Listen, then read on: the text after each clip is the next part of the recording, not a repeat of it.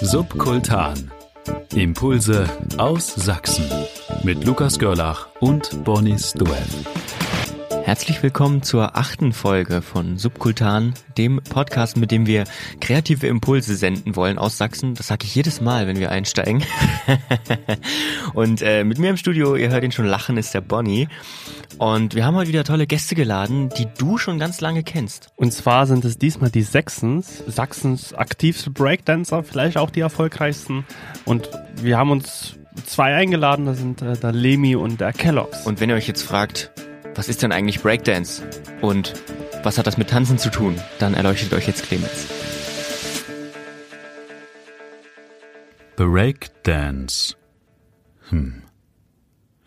Das ist doch das, wo sich die jungen Leute auf ihren Köpfen drehen, oder? Die Saxons jedenfalls sind die offiziellen Breakdance-Vertreter Sachsens in der Welt. Gäbe es ein sächsisches Ministerium für Breakdance, Sie wären die Minister. Und das ist schon seit 2013 so.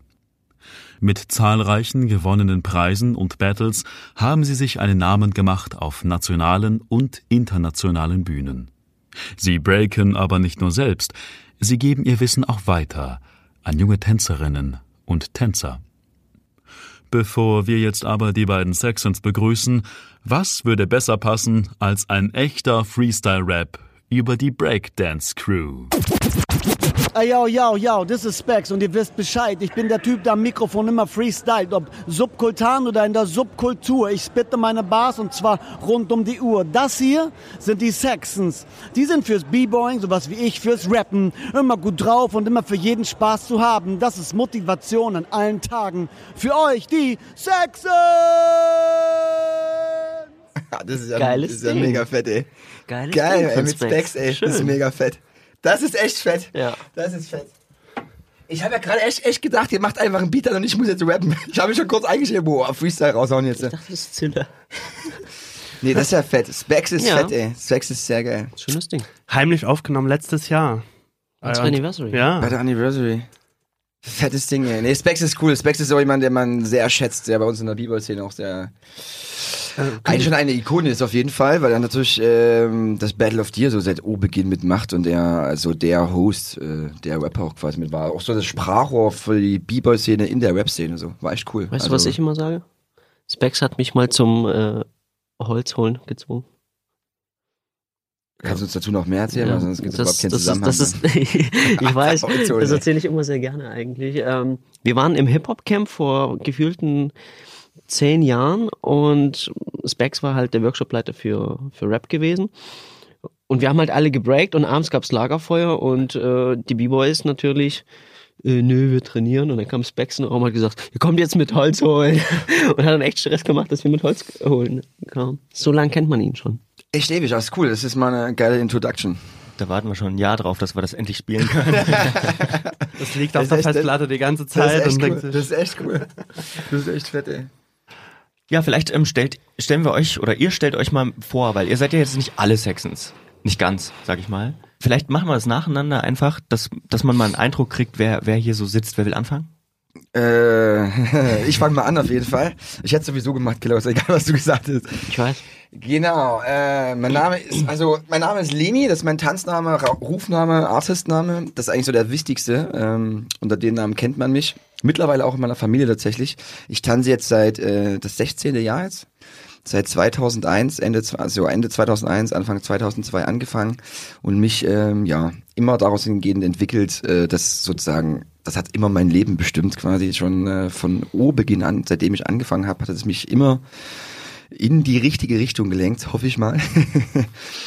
Beziehungsweise hat es auf jeden Fall mein Leben sehr stark geprägt. Und deswegen habe ich dann irgendwann gemerkt, okay, also das Einzige, was ich zu 100% in meinem Leben tatsächlich authentisch immer sein werde, ist Tänzer. Und deswegen, genau. 30 Jahre alt, Dirty 30 mittlerweile, ähm, dieses Jahr jetzt geworden und jetzt geht's richtig in die Vollen, sag ich mal, die nächsten 10 Jahre gehören auf jeden Fall mir, ey. Gut, damit gebe ich rüber zu Kellogg's. Danke. Ja, also ich bin Alex.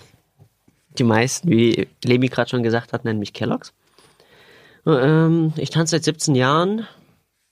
Hab mit Breaken klassisch angefangen, bin zwischendrin irgendwie immer wieder von meinem Weg abgekommen oder tue es jetzt auch immer noch, beziehungsweise weiß manchmal nicht, wohin ich gehe, manchmal weiß ich es. Ähm, Ja, verbinde Breaken mit zeitgenössischen Elementen, mach gern alles Mögliche. Ihr habt gesagt, ihr tanzt schon relativ lang, relativ lang. Wann könnt ihr euch noch dran erinnern, wann war das erste Mal, dass ihr wirklich bewusst getanzt habt? Das erste Mal bewusst getanzt, ähm, das ist eine sehr schwere Frage. Du hast ja unterschiedliche, äh, unterschiedliches Bewusstsein fürs Tanzen. Du kannst ja entweder frei tanzen, du kannst aber auch unter Spannung tanzen oder du kannst auch das erste Mal offiziell auf einer Bühne tanzen. Deswegen gibt's da so äh, unterschiedliche Interpretationen. Aber ich glaube, so ein entscheidender Moment für mich äh, war so als B-Boy so mein erstes großes Battle mitzunehmen. Das war damals die Soul Expression 2003. Und ähm, Leute, die mich kennen, die wissen, dass ich ein sehr schlechtes Gedächtnis habe, aber an diesen Moment erinnere ich mich sehr gut. Ich saß auf dem Spielplatz mit meinem äh, Kollege und Titus hat angerufen und hat gemeint, hier habt ihr nicht Bock, äh, bei dem Battle mitzumachen. Und bevor, äh, als bevor, äh, davor hatten wir noch nie irgendwie bei Battles mitgemacht, haben halt auf dem Spielplatz trainiert und haben gesagt, okay, das wird unser erstes Battle. Das war zehn Jahre vor den Sextons sozusagen. Das war 15 Jahre vor den, nee, ja doch 15 Jahre vor den Sextons, 2003. Zu 2013, wenn wir uns gegründet haben, äh, ist das zehn Jahre. Ja, Nicht Du so schlimm. Heute ist Pfingstmontag Ja. und wir wissen ja natürlich. es, es war 2003. Also 15 Jahre vor jetzt fast. ja, vor jetzt 15 fast, genau. Jahre vor jetzt, so hab ich gedacht. Genau, ja, ja. Äh, boah, bei mir mit Tanzen, ich habe auch gerade überlegt, ey, was mein erster Tanzmoment so war. Ich würde sagen, Tanzen war für mich, ich glaube, ich habe schon tatsächlich mein Leben lang getanzt, glaube ich wahrscheinlich. Ich habe mein Leben lang mich immer gerne bewegt und ich war immer, ich hatte immer sehr viel Freude an der Bewegung gehabt. Und ich bin jemand gewesen, der nie wirklich still sitzen konnte. Also das Wort Zappel-Philipp passt tatsächlich auf mich ziemlich gut. Und ich habe mit, also tatsächlich mit, mit den 13 so angefangen, so mit 12, 13 so, wo das so, dass äh, die Pubertät losging und äh, ich die Hip-Hop-Kultur für mich so entdeckt habe, so als äh, Jugendlicher in der, in der Schule damals bei uns im Gimmi.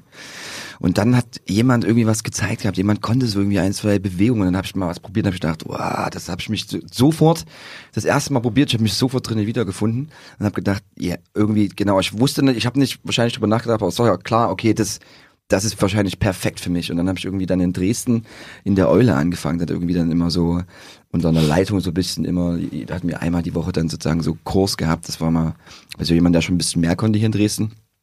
Und da würde ich sagen, da habe ich angefangen zu tanzen. Aber ich würde sagen, so, ja, ich, so wie, so wie Kellogg's, habe ich natürlich auch Momente auf jeden Fall, wo ich sagen, so, ich habe das erste große Battle oder so der erste Auftritt, ich weiß, was du meinst. Aber für, also für mich war so, ich habe mein Leben lang einfach, glaube ich, mich bewegt. Und ich glaube, dann sozusagen durch diese Tanzform habe ich sozusagen den Weg gefunden, mich perfekt auszudrücken für mich. Deswegen würde ich sagen, ich getanzt habe schon immer. Ich glaube, äh, um hier noch was dem Thema beizufügen, ich glaube, ein anderer wichtiger Moment zum das erste Mal richtig getanzt ähm, war auf jeden Fall, ich war, wie gesagt, äh, Zahlen kriege ich gerade nicht zusammen, ähm, die erste Reckless-Produktion, die ich mit Rossi zusammen gemacht habe. Das war das äh, erste große Bühnenprojekt. Das äh, vorher habe ich auch schon Theaterzeug gemacht mit äh, unter anderem das, mit das war 2013, glaube ich. Ich glaube, Re Reckless war 2013. 2013. Und ich war das Jahr später dann, bei mir, glaube ich, 2014. Ne? Genau. Ja, ja. Ähm, und äh, das Schwierige an dem ganzen Ding war, ich habe zu dem Zeitpunkt meine Bachelorarbeit geschrieben ähm, und saß äh, mit Rossi im Pool und dann sagte, hey, komm doch morgen mit zur Audition. Und ich sagte so, ja, Rossi, wenn ich äh, mitkomme und falls ich genommen werde, dann heißt es entweder Bachelor oder Tanzen. Ähm, dann war es natürlich so, wir wurden genommen und ich hatte so die, den ersten Gewissenskonflikt, komischerweise äh, kommen solche Sachen genau immer zur gleichen Zeit, wie jetzt mit der Masterarbeit, aber naja. Ähm, auf jeden Fall hatten wir dann die Möglichkeit, Reckless zu tanzen und ich musste meinen ganzen Master aufschieben und verlängern und dann, äh, nicht mein Master, mein Bachelor und im Endeffekt ihn dann halt auch äh, gefühlt in einem Monat oder zwei fertig bekommen. Aber nach dem Projekt dachte ich mir, okay, ich will weiter in diese Richtung gehen, auch als Tänzer einfach mein Geld zu verdienen. Was ich war hab, das für ein Projekt? Äh, das war Reckless 2 am Startschauspiel. Das war äh, damals mit dem Choreografen Ted Stoffer und ich habe einfach für mich gemerkt, äh, egal wie viel Zeit ich am Rechner verbringe und wie gerne ich auch gestalte, es ist einfach freier für mich, mich acht Stunden zu bewegen. Es, ich, ich merke, ich komme viel mehr bei mir selber an, weil ich muss auch zugeben, ich bin der übelste äh, Handy-Junkie und wenn ich einfach so disconnected zu irgendwelchen digitalen Geräten bin, das tut mir gut, das merke ich immer wieder. Ich freue mich da. Das ist wirklich krass beim Kellogg's bei uns. Also, das ist echt krass. Ist schon ein Social Media Junkie. Und wer ist der Anti-Junkie in der Gruppe? Gibt's einen? Ja, Biff, Biff, Biff. Biff ist einer. Der, lebt- der lebt schon seit ah, über einem Jahr ohne Handy.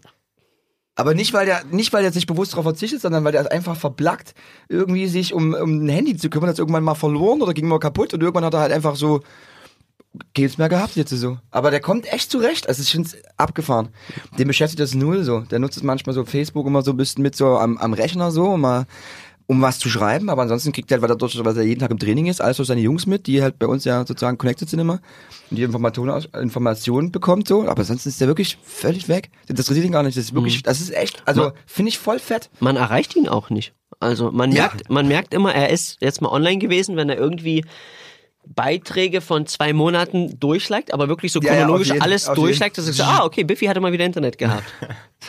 Bei euch gibt's ja anscheinend schon, äh, ihr habt vorhin auch von Rossi gesprochen, das ist auch ein Teil äh, der Crew.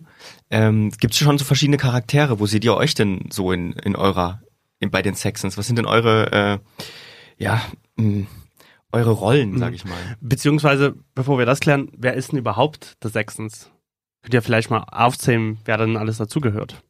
Ach so, äh, von Gruppen, oh, wa- was wieder als Gruppe, oh, gutes. Also wir sind mittlerweile, ich will echt nicht lügen, ich, wir zählen mal zusammen durch, aber ich glaube, es müssten zwölf sein. Also es sind, wir haben auf jeden Fall mittlerweile jetzt äh, vier Members aus Dresden, das sind Kellogg's, Rossi und ich und mittlerweile das erste Beagle bei uns in der Gruppe, das ist die Joanna. Das ist sowas aus Dresden. John. John, bei uns nennen sie auch gerne John. also nein. Ähm, genau, sie hat es auf jeden Fall natürlich schwer. Ähm, das sind sozusagen vier Leute aus Dresden mittlerweile. Dann haben wir zwei Leute aus Leipzig, sind der Kilian und der Lofet. Mm, Lofet ist übrigens der älteste Member bei uns aus der Gruppe. Und dann haben wir die meisten Leute von uns kommen tatsächlich aus Chemnitz. Da haben wir denn, warte, jetzt muss ich kurz mit durchzählen. Wir haben Easy, Easy One. Dann haben wir Biff. Dann haben wir Lil Dance. Dann haben wir Anton. Dann kommt Berto? Seal und Robert, auch der neueste, auch der jüngste jetzt noch mit, der ist jetzt auch mit 18 geworden, genau. Sechs, sechs Leute. Sechs plus vier plus vier macht 14. Nee, nee, sechs plus zwei, acht plus zwölf und, ja, zwölf. Zwölf Leute haben wir, genau. Zwölf, hab ich doch gesagt, zwölf. Na, ist gut. Fehlt mal ein bisschen Überblick. Nein, man kennt schon alle, ich wusste bloß gar nicht, ob zwölf oder 13. Ähm, Ja. Genau, das sind sozusagen insgesamt alle Leute und wer The Sextons quasi sind, ich glaube, wir stehen wir stehen für eine Crew, würde ich sagen so. Also bei uns in der Szene ist es so, dass es ähm, schon so sehr lang ist es so, dass ähm, sich sehr viel aufspaltet oder diese dieser dieser Crew-Gedanke, diese Teamfähigkeit dahinter, was äh, gemeinsam im Weg wirklich gemeinsam zu gehen, der ist ein bisschen aufgelöst geworden so die letzten Jahre. Das war am Anfang viel stärker vertreten und ich finde, wir sind selber so bei uns so ein bisschen, ja, wieder Vorreiter, so ein bisschen, um das ein bisschen zurückzubringen, weil ich finde, was wir halt haben, ist eine sehr schöne, einen sehr schönen Crew-Spirit so, den haben wir uns selber aufgebaut und wir haben alles das, was man wahrscheinlich heutzutage verbindet mit den Namen des Sextons, haben wir alles hineingegeben, weil das äh, wird Klaus wahrscheinlich gleich nochmal erklären, aber des Sextons war quasi, also für mich auch sowieso ein, da steckte nichts drinne. Da, der Name war, der, der war nichts und wir haben den gefüllt mit allem, was wir einfach reingegeben haben, so wie wir sind und was wir gerne machen wollen. Deswegen für mich ist Sextons in allererster Linie so ein Spirit, den man auf jeden Fall so hat. Also das ist halt sehr schön, weil so wie wir, ich glaube, bei uns ist es schön in der Gruppe, wir sind alles Tänzer. Wir wollen alle, wir identifizieren uns alle mit Tanz und das ist, glaube ich, sehr gut, weil man merkt halt sozusagen, das merkt man so mit dem Spirit. Das ist halt schon so ein, so ein Lebens, Lebensspirit, den man da mitkriegt. Das ist halt cool. Der sächsische Weg des Tanzes. Um es zusammenzufassen. Äh, Ähm, als war schon ein Diss, ne? Ich hab das schon gemerkt. ich hab dich auch noch nicht gedisst bis jetzt, ne? Merkst du das? Ich echt voll lieb, ey. Als erstes sind wir wirklich äh, ein loser Zusammenschluss äh, gewesen mit dem Ziel, äh, das Battle of the Year zu gewinnen. Ähm, diese Story kennt ja mittlerweile wirklich jeder. Jeder von uns hatte den Traum, das Battle of the Year zu gewinnen. Jungs wie Loey oder Lemi oder ich, äh, wir sind mit Battle of the Year aufgewachsen. Wir wollten das Ding gewinnen. Und wir haben damals einfach alle sächsischen Tänzer zusammen äh, und haben gemeint, hier, Jungs, wir wollen das Ding zusammenreißen. Und darüber hinaus durch dieses durch dieses Schweiß und Blut äh, miteinander teilen, sind wir wirklich zu einem festen Kern äh, geworden. Und am Anfang war es wirklich ein loses Konstrukt und mittlerweile sind wir, wie Lemi schon gesagt hat, äh, ein festes Team und mittlerweile wird es auch so, dass wir mehr und mehr anfangen, eigene Sachen zu produzieren und da gibt's ja noch so ein paar Träume, irgendwann eine Company zu werden oder so. Da steckt noch viel drin. Dazu kommen wir noch. Ähm, jetzt erstmal vielleicht ganz kurz, äh, ihr habt gesagt, ihr seid ein großer Haufen, äh, der muss auch irgendwie organisiert werden und da haben wir ein paar Stimmen äh, von, von, von Leuten zusammen ähm, gesammelt Yeah. aus der Crew, äh, die sagen, wer die Hosen anhat bei euch. Uh, das, das wird jetzt sehr witzig, glaube ich. Das geht jetzt richtig ab. Oh Mann, ey. Jetzt kommen bestimmt viele Insider, ey. Also es gibt einige, die wollen immer die Hosen anhaben, dann gibt es einige, die haben die Hosen an. Eigentlich hat bei uns jeder was zu sagen oder alle was zu sagen. Und jeder hat so seinen Part in der Gruppe. Der eine macht mehr die choreografische Sachen, der eine macht das Management mehr. Es hat jeder seine Aufgaben. Wenn, dann natürlich ich. Das ist ja wohl ganz klar. Aber nein, grundsätzlich sind wir völlig alle gleichberechtigt tatsächlich bei uns. Also wir entscheiden schon alles, was so größere Sachen bringt, dann geht, entscheiden wir alles zusammen. Ich glaube, es ist eher so in Bereiche aufgeteilt. So organisatorisch, dann gibt's Leute, die, ich würde sagen, tänzerisch so die Hosen anhaben, die gerade am meisten betteln. Es gibt Leute, die haben in Sachen Nachwuchsarbeit die Hosen an. Und jeder hat, glaube ich, so in seiner eigenen Schiene so seinen Chefposten. Ich glaube, das ist kontextabhängig. Was natürlich die Organisation angeht, sind Rossi, Kellogg's und Lemi, also die Dresdner Fraktion, ganz vorne dabei. Wenn es in den Club geht, denke ich, sind wir Chemnitzer auch nicht schlecht. Aber was tänzerisch die Geschichte angeht, würde ich sagen, hat jeder seinen Teil schon immer dazu beigetragen und es wird auch immer so sein, dass jeder mit seinen Stärken quasi die Gruppe beeinflusst und dass dann am Ende so ein geiles Ding rauskommt. Wer hat die Hosen an? Darum geht's ja den ganzen Tag bei den Jungs. Am Ende ziehen sie sich alle eigentlich nur gegenseitig die Hosen aus und niemand hat sie mehr an. Das letzte Zitat ist geil vom Sibi, ey. Sehr schön gesagt. Ist das so? Äh, ich glaube, es wurde letztlich schon, letztlich ist es schon, was der Vibe, der rüberkommt, ist schon, ist schon so. Also es geht halt so um, jeder hat so ein bisschen natürlich auf jeden Fall, das sehe ich recht. Wir haben halt so, glaube ich, ganz viele Bereiche. Das ist, deswegen ist es so, glaube ich, dass man, dass die Sextons quasi auch so vielseitig sind und in so vielen Bereichen unterwegs sind, weil wir halt viele Leute sind und das ist halt das Gute bei uns, dass wir alle sehr aktive Tänzer quasi sind, hat dann doch jeder Bock, also jeder ist quasi ein Aktivist bei uns und deswegen macht halt auch jeder was sozusagen und jeder hat so ein bisschen so sein Steckenpferd, auch seinen Bereich, wo er halt gerne was macht. Das sehe ich le letztlich ganz, ganz, ganz am Ende ist das einfach so. Natürlich hat jeder seine Bereiche. Ich denke, manche, manche machen natürlich, ja, vielleicht mehr oder weniger, aber jeder hat so, so sein, sein Ding, was er halt macht, was er halt äh, gut kann und wo er halt Bock hat, äh, loszulegen. Bei manchen ist es halt quasi nur was Anton, glaube ich, gesagt hat, nur der Battle-Bereich zum Beispiel, so, wo er halt sehr stark ist, alles gut. Manche machen halt mehr Oger-Bereich. Ich glaube insgesamt deswegen ist es so, dass wir einfach so viel und einfach jedes Mal immer am Start sind, weil wir halt eine coole Anzahl von Leuten sind und jeder hat Bock, was zu machen, unterm Strich. In jedem seinem Bereich irgendwie. Das, das halt fetzt. Das ist geil. Und zum Sibi, ja, ich, bei uns geht's tatsächlich drum. Also wir, sie sind, wir sind ein starker Haufen, das ist das Letzte, was ich noch sagen wollte. Das glaube ich schon tatsächlich, dass wir uns, wir messen uns die ganze Zeit. Bei uns ist es, ich weiß, wenn wir in einer Gruppe unterwegs sind, ich glaube, das ist schon so, es ist halt sehr witzig, sehr spaßig, aber es ist halt, Alter, jeder Tag ist halt ein Battleman bei uns. das ist schon witzig, ja. Wie schafft ihr es denn, so viele unterschiedliche Charaktere zusammenzubringen? Ich meine, ihr seid ja 13 Leute, ganz schöner Haufen, alle komplett auch unterschiedlich, so habe ich euch zumindest kennengelernt. Wie kriegt ihr es überhaupt hin, da zusammenzuarbeiten? Oh, das, ähm, man muss echt viele Kompromisse eingehen. Ich glaube, ähm, also ich spreche jetzt einfach mal von uns dreien.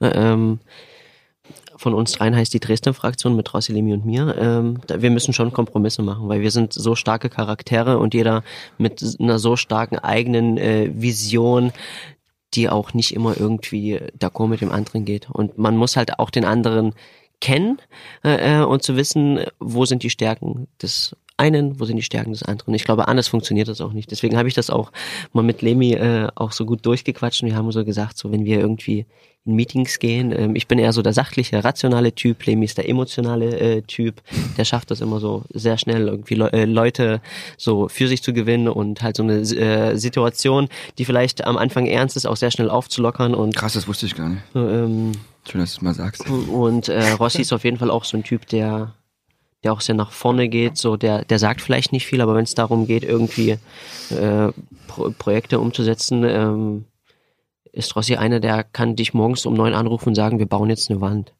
Also der kann dir das Ding innerhalb von einem Tag hochziehen. Äh, Ähm, und wenn man wirklich so die, ähm, ich bin eher so der Planer, würde ich sagen, wenn man sagt, okay, wir, wir planen die Wand äh, in zwei Wochen und Lemi ist dann einer, der ist sehr emotional und der ruft dann äh, Tag vorher äh, 30 Leute an und dann haben wir die Wand innerhalb von zwei Stunden durch. So, das, das fasst, glaube ich, gut zusammen. Und ich glaube, das Wandbeispiel. das Wandbeispiel. Ich, Das ich weiß gar nicht, wie ich auf die gekommen bin, das aber kannst du dann in in deine Masterarbeit mit einbringen, das ja, Wandbeispiel. ähm, auf jeden Fall, äh, wenn man die äh, Eigenschaften jedes Einzelnen kennt, da kann man äh, sehr gut zusammenarbeiten. Hm, Ich glaube auch, also das, der größte gemeinsame Nenner, den man glaube ich halt immer hat, ist sozusagen der Tanz, das sehe ich halt so, ne? Das ist es so, ich gebe natürlich recht, man muss halt immer Kompromisse eingehen, aber du hast halt die Ausgangsbasis, die Grundbasis bei allen gleich und es geht, es dreht sich um Tanz, deswegen hat man ja auch Lust, Kompromisse einzugehen. Ich würde sagen, wir befinden uns eigentlich mit des Sextons in einer, in einer guten Ehe. Es kracht immer wieder, aber wir gehen halt einen guten Weg so und wir gehen den Weg halt gemeinsam, das ist halt glaube ich schön. Aber es ist halt, ja, es ist halt, es ist einfach auch super, super, super viel Arbeit natürlich, weil zwölf Leute, die alle aktiv sind, unter den Hut zu bringen und dann so ein bisschen auch zu gucken, dass man mit einer gleichen Philosophie irgendwie nach draußen geht, ist natürlich schwer. Und es ist, also wie gesagt, Hand aufs Herz ist klar, dass es auch natürlich immer kracht, aber das Gute ist, dass wir uns halt immer wieder einig sind, weil wir haben halt eine sehr starke Freundschaft untereinander und deswegen finden wir auch immer wieder sozusagen einen coolen Weg. Das feier, ich feier das hat echt. mit dem Kopf geschüttelt gerade, als du Freundschaft erwähnt hattest. Ich will das nur mal dazu sagen. Naja, nee, deswegen, deswegen kracht's ja bei uns auch immer. Ähm, wie kommt man denn dahin? Also es ist ja jetzt nicht nur so, dass es vielleicht, äh, dass man sich vielleicht irgendwie kennenlernen muss oder oder irgendwie da erstmal zusammenarbeiten muss, sondern es ist ja auch eine räumliche Distanz. Ich meine, Chemnitz, Leipzig, Dresden, äh, ganz Sachsen, das sind riesige Entfernungen, sag ich mal. Wie seid ihr denn da hingekommen? Gibt's da so eine Saxons-Chronologie? Wie hat das angefangen und wie waren dann so die Schritte? Ja, die gibt's auf jeden Fall. Man muss ja dazu sagen, auch wenn äh, wir unter diesem Namen ja noch jetzt gerade mal vier Jahre alt werden, äh, ähm, so gibt's uns an sich schon alle viel, viel länger. Easy zum Beispiel, äh, das war, glaube ich, einer der ersten Tänzer, die ich so mit kennengelernt habe. Äh, ähm, Titus kam damals mit ihm äh, von Chemnitz nach Plauen, hat Workshops gegeben. Äh, Kilian, mit dem war ich in meiner ersten Gruppe ähm, Dance Revolution äh, gewesen. Äh, Lemi kannte man auch, also äh, man muss schon sagen, so die OGs aus äh, Sachsen haben da wirklich sehr gute Arbeit geleistet, dass wir alle sehr gut vernetzt waren und halt im Endeffekt auch äh, sich da so Freundschaften über eine längere Distanz entwickelt haben. Auch äh, mit Loi haben wir Projekte, mit Loi und Kili haben wir Projekte wie Beer Street Boys gemacht, ähm, äh, wo wir innerhalb von zwei Wochenenden eine Battle of the East Show choreografiert haben, äh, die auch echt äh, witzig dazu war. Deswegen, das war so ein äh, Prozess, der hat sich, würde sagen, schon fast über zehn Jahre gezogen. Ähm, und im Endeffekt hat man dann aber mit den Alpha Männchen, sage ich mal, mit den Alpha-Charakteren aus den jeweiligen Gruppen sympathisiert, weil das waren dann im Endeffekt auch die, die halt battlen wollten, die den nächsten Schritt noch machen wollten. Es waren, glaube ich, in allen unseren Gruppen, ähm, wir waren zufrieden, aber es gab immer wieder diese Charaktere, die das nächste Level noch erreichen wollen. Und klar sympathisiert man da miteinander und die einen trainieren dreimal die Woche und es gibt Leute, die trainieren fünfmal die Woche. Und am Wochenende sagen die einen, ja, ich mach lieber das oder ich habe Freundin oder hier oder da. Und es gibt Leute, die sagen, ja komm, wir fahren zum nächsten Battle. Und so war das bei Rossi und mir zum Beispiel am Anfang recht viel. Später war das äh, bei, bei Lemi und Rossi. Und so haben sich die Gruppen so langsam so zu diesem ganzen Ding ergeben. Ja, auf jeden Fall. Das ist jetzt so ein sehr langer, sehr langer Prozess auf jeden Fall. Da gebe ich den Kellogg's recht. Genau, aber es ist halt immer so ein bisschen, was, was ich noch ergänzen würde tatsächlich, das ist das Einzige so, ähm, dass man, man muss sich das so vorstellen, dass die Crew-Systeme, die vorher quasi es zumindest hier im Osten von Deutschland auf jeden Fall gab, das ist halt immer sehr familiär, man kann es nicht, weil es sind nicht so riesige Distanzen, das heißt, wir haben, für uns als Tänzer ist immer so, man fährt sowieso schon relativ viel und dann ist halt Dresden und Leipzig eigentlich ein Katzensprung, also wir sind dann meistens schon immer, hat man uns mindestens einmal die Woche gesehen, weil man zusammen trainiert schon mal hat, also man ist immer in eine andere Stadt gefahren zum Training.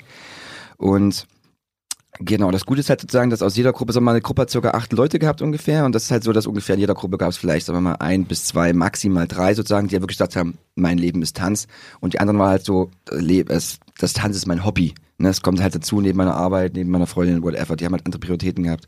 Und ich glaube, Sechsten ist quasi so ein langer Prozess, dass sich die Tänzer jetzt sozusagen zusammengefunden haben und zu sagen halt, okay, wir haben halt eine, damit wir auch einfach ein bisschen mehr Möglichkeiten haben. ne? Also der, der Gedanke dahinter, dieser erste Gedanke, was wir uns gesagt haben, war ja Battle of the Year gewesen. Gesagt haben, okay, wir machen Battle of the Year als Ziel, weil wir aber was gewinnen wollen zusammen. Und dann sind wir sozusagen eine Gruppe geworden. Aber es ist für mich, wenn man das ganz nüchtern zurückbetrachtet, das war der, das war so eine ganz logische Evolution hier sozusagen. Ja. Dass wir jetzt da sind, wo wir jetzt sind. Das war gut. Also man muss den Schritt gehen und es tat auch weh. Also wir hatten, wir haben sehr viel Diskussionen gehabt hier in der sächsischen Szene, weil wir natürlich auch, und das ist natürlich Viel ein berechtigter Hate, Grund, wir haben viel Hate gehabt. Das ist auch ein berechtigter Grund, weil wir natürlich auch Gruppen zerstört haben. Ganz klar, also wenn man aus vier Gruppen natürlich die besten oder aus fünf Gruppen die besten Tänzer rauszieht, was macht dann die Gruppe? Na, kommt natürlich gar nicht mehr an den Start. Das ist ein berechtigter Einwand, berechtigter Grund, aber ich denke, ähm, zu jeder Veränderung gehört halt sowas einfach mit dazu. Und ich denke, wir haben halt insgesamt einfach viel mehr bereichert, als wie was man genommen hat. Von daher ist es für mich auf jeden Fall ein guter, sehr guter Schritt gewesen, den wir gemacht haben. Und dann habt ihr das ja gewonnen, das Battle of the Year, weil ihr so verbissen dran gesessen habt, gekämpft habt. Was ist denn danach passiert? Mm, Nach Battle of the Year? Ja. Ich glaube, dann, haben wir angefangen zu wachsen. Also ich glaube, nach Bat- Battle of the Year war so der Prozess, der uns als Gruppe zusammengeschweißt hat und der uns gezeigt hat, okay, wir sind jetzt nicht bloß eine Formation, die sagen, wir nehmen die besten Tänzer, wollen was zusammen gewinnen, damit wir uns irgendwie alle selber an den Start bringen wollen. Durch den Prozess haben wir gemerkt, wir sind echt ein richtig fettes, duftes Team, wir passen zusammen, wir sind zusammengewachsen wie so als, als eine neue Familie. Das hat man, glaube ich, dadurch gemerkt und gesagt, okay, das ist cool, jetzt können wir eigentlich so richtig an den Start gehen. Und dann haben wir sozusagen viel mehr angefangen, halt mehr zu machen, mehr zu machen, mehr Projekte zu initiieren, dann noch mehr Nachwuchsarbeit zu machen. Da kam natürlich auch so ein gewisses Standing damit dazu, weil wir noch mehr Sachen organisiert haben, noch mehr Events ein bisschen damit veranstaltet haben, noch mehr rausgefahren sind. Und weil man auch als Team zusammengewachsen ist und als Team halt Bock hat, noch dann mehr zu machen. Ja, das, man muss wirklich sagen, das war echt eine abgefahrene Zeit, wenn man das jetzt so rückwirkend betrachtet. Wir waren, glaube ich, äh, jedes Wochenende auf einem Battle. Wir wollten wirklich zu jedem Battle fahren, wir wollten überall unseren Namen representen. Äh, ähm, Das war schon eine sehr tänzerisch intensive Zeit und wir sind Ja. wirklich sehr krass Das war, das war auf jeden zusammengewachsen. Fall Hammer. Wir haben so, das waren so zwei Jahre, in der wir in der Battle Scene uns bekannt gemacht haben. Wir haben gesagt, das erste Jahr mit 2013 wollten wir uns äh, deutschlandweit sozusagen bekannt machen, was auch das erste Jahr sehr gut geklappt hat. Sind wir nur auf Deutschland Battles gefahren. Und das zweite haben wir direkt schon entschieden, den nächsten Schritt zu gehen, weil wir gesagt haben, okay, in Deutschland halt so nach dem Jahr siehst du ja letztlich immer dieselben Leute. Mal verlierst du, mal gewinnst du. Das ist immer so ein bisschen, je nachdem, wer gerade auch mit in der Judge ist, also als Juror mit tätig ist dort. Und das zweite Jahr haben wir uns sofort gesagt, nee, zack, nur noch internationale Battles. Also egal wohin, jetzt brauchen wir national ist Quatsch für uns, es supportet uns, also es bringt uns nicht mehr wirklich viel. Und dann sind wir 2014 schon sozusagen nur noch international gegangen, nur noch auf die großen Sachen gefahren. Haben natürlich viel mehr auf die Schnauze bekommen natürlich, haben halt viel mehr verloren, aber sind halt viel, viel schneller gewachsen dadurch, weil wir halt so gesagt haben, okay, wir wollen halt den Schritt jetzt weggehen vom nationalen auf diese internationale Ebene. Das war halt, das war, das war, das gebe ich schon ganz recht, die zwei Jahre waren Battlezeit, die waren intensiv. Da haben wir schön, da haben wir schön rausgehauen, ey. Vielleicht erklärt ihr ganz kurz, wie man sich sozusagen die Szene mit den Battles vorstellen kann und vielleicht auch nochmal kurz, was das Battle of the Year überhaupt ist, dass wir das nochmal geklärt haben, weil ich bin mir nicht sicher, ob das jeder kennt, der nicht in der Szene ist. Ich glaube, in allem, was man sich bewegt, man kennt das, jeder, jeder Mensch fühlt sich ja wahrscheinlich einer gewissen Szene zugehörig, sage ich mal, oder einer gewissen Subkultur, whatever so, ne? Auf jeder, was irgendwie so Bock hat, es gibt ja so ganz viel. Und bei uns ist das natürlich selber, wir hatten natürlich in jeder Szene hast du so ein bisschen, sage ich mal, gewisse Werte und Normen, die quasi mit sich schwingen. Und bei uns kommt das sozusagen aus dieser ganzen Hip-Hop-Kultur Einfluss, was sozusagen mitspielt und die tänzerische Szene bei Battles ist eigentlich quasi sozusagen dieser Jam-Gedanke, hinzufahren, sich auszutauschen. Ähm, der der Competition-Gedanke ist halt sehr, sehr hoch bei uns auf jeden Fall. Also immer wieder in den äh, in den Wettstreit zu gehen, sich miteinander zu messen, zu gucken, wo man halt ist, was, was ich sehr, sehr gut finde, weil dadurch hat man eine unglaublich starke Evolution nach oben. Also du, bab, bab, bab, du hast eine krasse Entwicklung. Deswegen ist der Tanz die letzten 30 Jahre auch so krass explodiert, weil du jedes Wochenende immer wieder hinfährst und kennst, du kannst gut sein, denkst, du bist gut, fährst auf einen Battle, tanzt gegen andere Leute und siehst, oh Gott, du kannst eigentlich gar nichts. Und er hat gesagt, du musst noch viel mehr trainieren. Oder du, siehst halt auch, wohin kannst gehen. Was kann man mit seinem Körper alles anstellen? Du hast einen unglaublichen Bereich dadurch sozusagen, einen unglaublichen Einfluss und unglaubliche Inspiration. Und die Szene ist, glaube ich, so, ist immer ein sehr schwammischer Begriff, weil ich glaube, die Szene kann man an und für sich so nicht immer äh, definieren, weil es immer auch sehr subjektiv ist. Aber ich würde einfach sagen, du hast gewisse ganz klare so Werte und Normen mit sich schwingen, einen sehr starken Austausch auf jeden Fall in der Szene, sehr, sehr stark vom, von dem Battle geprägt, also immer von den Austausch gegenüber sich zu messen und ähm, halt rumzufahren. Also in der Szene aktiv zu sein, heißt auch immer, sich in der Battle-Szene quasi auch immer mitzumessen. Das ist ganz, ein ganz wichtiger Bestandteil. Also wenn man aus der Battle-Szene quasi raus ist, dann ist man auch aus der Szene quasi auch mit raus. Oder wird halt in vielen Bereichen nicht mehr so ernst genommen. Das ist schon wichtig, noch so einen Anschluss damit zu haben. Und das Battle of the Year ist auf jeden Fall so die inoffizielle äh, Weltmeisterschaft, nach wie vor. Ähm, zu dem Zeitpunkt, als wir angefangen haben, so die Generation äh, Lowy, Easy, Lemi, äh, ich und so weiter, äh, ähm, war, da gab es ja noch kein YouTube. Das heißt, wir haben angefangen, wir haben Videos äh, zum Teil noch auf VHS gesehen, falls du, nee, war das schon so, weiß ich gar nicht. Auf jeden Fall musste man Break noch live erleben. Und Battle of the Year war das Major Event, wo einmal im Jahr Crews aus aller Welt kommen, um ihre, äh, ja, Um ihre Skills zu zeigen. Ja, um ihre Skills zu zeigen, um sich miteinander zu messen. Und es war halt aus jedem Land meistens nur eine Gruppe. Ähm, und es gab tausende Vorentscheide, um es mal äh, an Deutschland festzumachen. Du hattest zu dem Zeitpunkt Battle of the South, Battle of the North, Battle of the East äh, und so weiter. Das sind Qualifikationen, die du gewinnen musstest, um zum Battle of the National zu kommen. Da hast du wieder deine Show gezeigt und äh, musstest am Ende dann auch äh, noch das Battle gewinnen, damit du zum Battle of the Year kommst. Das heißt, wenn du das geschafft hast, dann representest du Deutschland auf dieser großen Bühne vor 10.000 Leuten. Das ist einfach, das ist irre. Ich erinnere mich, ich weiß nicht mehr, welches Jahr das war, aber das erste Mal in diese Volkswagenhalle zu gehen und einfach so davon so erdrückt zu werden. Das, du siehst einfach Breaker aus aller Welt und äh, alle coolen Tänzer, die du äh, sonst immer nur irgendwo mal hier gesehen hast, siehst du dort um dich herum. Und klar will da jeder kleine Spund äh, irgendwann auf diese Bühne. Und es war auch von uns jedem Einzelnen das Ziel, irgendwann mal da hoch äh, zu kommen. Äh, Gruppen wie Söhne des Kreises haben es gefühlt, weiß nicht, siebenmal probiert und sind immer irgendwie in einem Halbfinale bei einem Nationalen gescheitert. Ähm, das, das, das war äh, so ein weites Ding für uns und es war klar, das ist ein Kindheitstraum. Das ist ein Kindheitstraum, sich das einmal erfüllen zu können. Und wir sind glücklich, dass wir zweimal drauf standen. Beim ersten Mal ein bisschen stressig, beim zweiten Mal konnte man das richtig. Es wird auch noch mal ein drittes Mal passieren. Da bin ich mir sehr sicher. Und was kommt jetzt danach, wenn der Kindheitstraum erfüllt ist? Was danach kommt? Da, erfü- da erfüllt man sich andere Kindheitsträume. Ja. weil, weil, manchmal ist es ja so, du hast irgendeine. Als Kind träumt man viel. das, das ist gut. Äh, manchmal ist es so, wenn man was erreicht hat, denkt man, oh, was kommt jetzt? Ja, aber ich glaube, Oh. die Liste an, äh, an Träumen, die es in der Tanzwelt äh, zu erreichen gibt, die ist unendlich. Und ich glaube, die ist auch bei jedem Einzelnen äh, sehr individuell. Es gibt Leute, die wollten einfach nur auf der Bühne stehen vom Battle of the Year. Es gibt Leute, die wollen beim Battle of the Year in die Battles kommen. Das ist nochmal eine andere Geschichte. Da musst du schon echt weit oben mitspielen, um da nochmal in die Battle zu kommen. Es gibt Leute, die sagen, okay, ich will aus dem Competition-Ding ein bisschen weggehen, ich will andere Sachen machen. Ähm, ich glaube, die Liste, die, die hört nicht auf. Wie sieht denn eure Vorbereitung ganz speziell für so ein Battle aus? Also so einmal jeder individuell, wie bereitet ihr euch auf so einen Wettkampf vor und einmal so als Gruppe? Individuell würde ich auf jeden Fall sagen, ist es so, du trainierst jeden Tag. Bei uns trainiert jeder jeden Tag. So, ne? Also manchmal heißt es nicht bloß, dass du dich körperlich bewegst.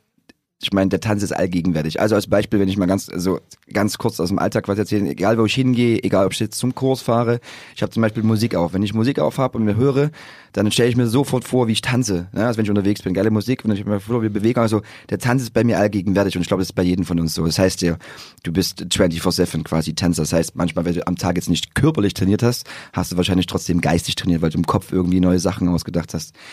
Das auf jeden Fall. Also du trainierst jeden Tag für dich selbst, definitiv. So, das ist also das allererste, das ganz Wichtigste.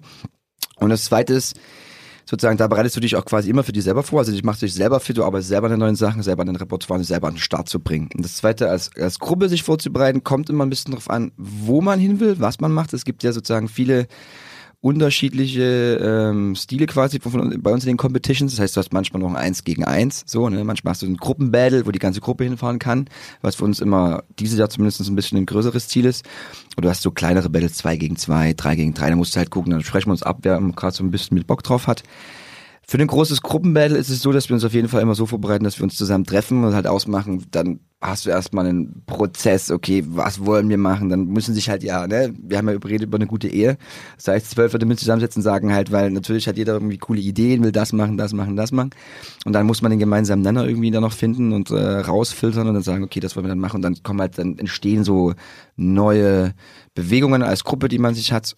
Und dann bereitet man sich auch vor, also mit Choreografien, neue Choreografien-Sachen, neue Partnering-Sachen, die wir dann halt zusammen machen. Das ist dann so das Ziel. Aber das baut ja quasi darauf auf, was du jeden Tag selber für dich trainierst und selber kannst. Und dann tun wir das zusammen machen und vielleicht noch neue Sachen kreieren und dann ja, dann fahren wir zum Battle, um sich halt fit zu machen. Das so. Und die letzte Sache ist noch, man braucht halt viel, das, was wir aber bei uns eigentlich ganz gut haben auf jeden Fall, kann immer noch besser sein, aber wir haben die, brauchst diesen Crew-Spirit quasi, um halt auch in einem Battle als Crew zu wirken, ne? Und nicht als ein zusammengewürfeltes Team, sondern hinzustehen und sagen halt, du kennst den. Ich kenne Kellogg's, ich kenn, ich weiß, was der macht. Ja, also ich, ich weiß, wie der sich bewegt. Ich kann das schon einsetzen. Ich kann bei ihm Bewegungen, auch wenn er quasi freestylt, schon mitdenken und mitsehen, weil ich ihn einfach so gut kenne und kann ihn quasi im Hintergrund mit unterstützen. So als mal als Beispiel zu geben, das heißt sozusagen, ich weiß ganz genau, was er auch macht und wie er so denkt, wie sein Muster ist, weil ich ihn einfach mit ihm jeden Tag abhänge. Und das ist halt gut zu sagen, gut, da sieht man halt, okay, wenn eine Crew richtig auf sich eingestimmt ist, sieht man das. Weil die weiß, was die anderen machen, die gehen so mit und die, die supporten den anderen so richtig mit. Und das ist sozusagen auch nochmal wichtig. Deswegen ist sozusagen auch die soziale Komponente wichtig. Man muss viel zusammen machen, so zusammen reisen, zusammen miteinander tanzen, mehr zusammen trainieren, auch zusammen einfach mal miteinander abhängen am Abend, damit man sich so richtig gut kennenlernt, das ist halt wichtig. Zusammen feiern. Zusammen feiern, Das- ja, auf jeden Fall. Das ist wichtig, klar. Auf jeden Man Fall. muss sich auf allen Ebenen irgendwie nahestehen. Das ist, ja, das ist einfach so. Wir arbeiten mit unseren Körpern und je, wenn man sich privat nahesteht, dann, Mhm. Dann funktioniert auch alles andere.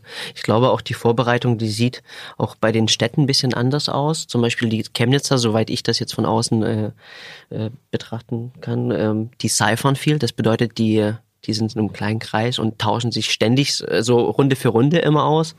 Ähm, wir trainieren dann, glaube ich, ein bisschen anders zum Beispiel. Ähm, Wie trainiert ihr? ähm, mit Joanna mache ich zum Beispiel sehr gerne unsere zehn Runden. Das ist eine ziemlich schwere Kondi-Sache, aber du bereitest dich halt konditionell ziemlich gut vor. Ansonsten, ähm, was ich so ein bisschen äh, für mich äh, mit eingeführt habe, ist mit einem Battle Trainer oder Battle-Partner äh, zu trainieren. Ähm, das habe ich so ein bisschen aus dem Ballett abgeguckt, weil wenn die zum Beispiel proben, die haben immer einen Ballet Master und der guckt drüber und sagt, äh, das geht nicht, das geht nicht. Ne? Äh, und das ist schön, wenn du jemanden hast, der dich von außen motiviert. Das habe ich ähm, für Just Debout mit Lemi gemacht. Ähm, Just Debout ist eine Veranstaltung in Holland, äh, wo es darum geht, eine Minute zu impro- improvisieren auf Musik, die du nicht kennst, ähnlich bei Flow on Fire, äh, nur ohne Witze und mit ziemlich krassen Tänzern, die es ja bei Flow on Fire eigentlich auch gibt. Ja, ähm, ich wollte auch gerade sagen. Es soll geil klingen, als wäre ja. Vollphase eine naja, es kann, so. Nein, nee, aber Flow on Fire ist ja trotzdem, da geht's mehr um Spaß und bei Just Debout ist es ein bisschen anders. Auf jeden Fall, die Vorbereitung sah halt so aus, dass Lemi immer äh, einen Shuffle-Song einfach angemacht hat und eine Minute äh, ähm, gestoppt hat und ich muss halt in diese Minute einfach zurechtkommen. Und dann hat er mir Corrections gegeben und gesagt, hier, bau das Ding noch mit ein, ähm, schau, dass du das in der Minute da noch irgendwie mit verpackst. So. Und das war eine ziemlich coole Vorbereitung und jetzt auch bei dem letzten äh, oder vor dem letzten Battle ähm, war auch mit dem Training, obwohl er gerade nicht äh, wirklich tanzen kann und hat mich auch nochmal motiviert, alle meine Dinger durchzugehen und ihn zu battlen. Ähm, und ich glaube, für die Zukunft betrachtet ist das ähm, auch ein Schritt, den können wir noch viel weiter ausbauen, dass wir uns so in kleinen Gruppen auch wirklich gezielt auf die Sachen vorbereiten, ob jetzt in einem 1 gegen 1 oder mit einem 2 gegen 2, ähm, da geht noch was. Ja. Hast du einen bestimmten Tagesablauf? Also ich kann mir jetzt vorstellen, ne, ihr beschäftigt euch ja jeden Tag mit Tanz.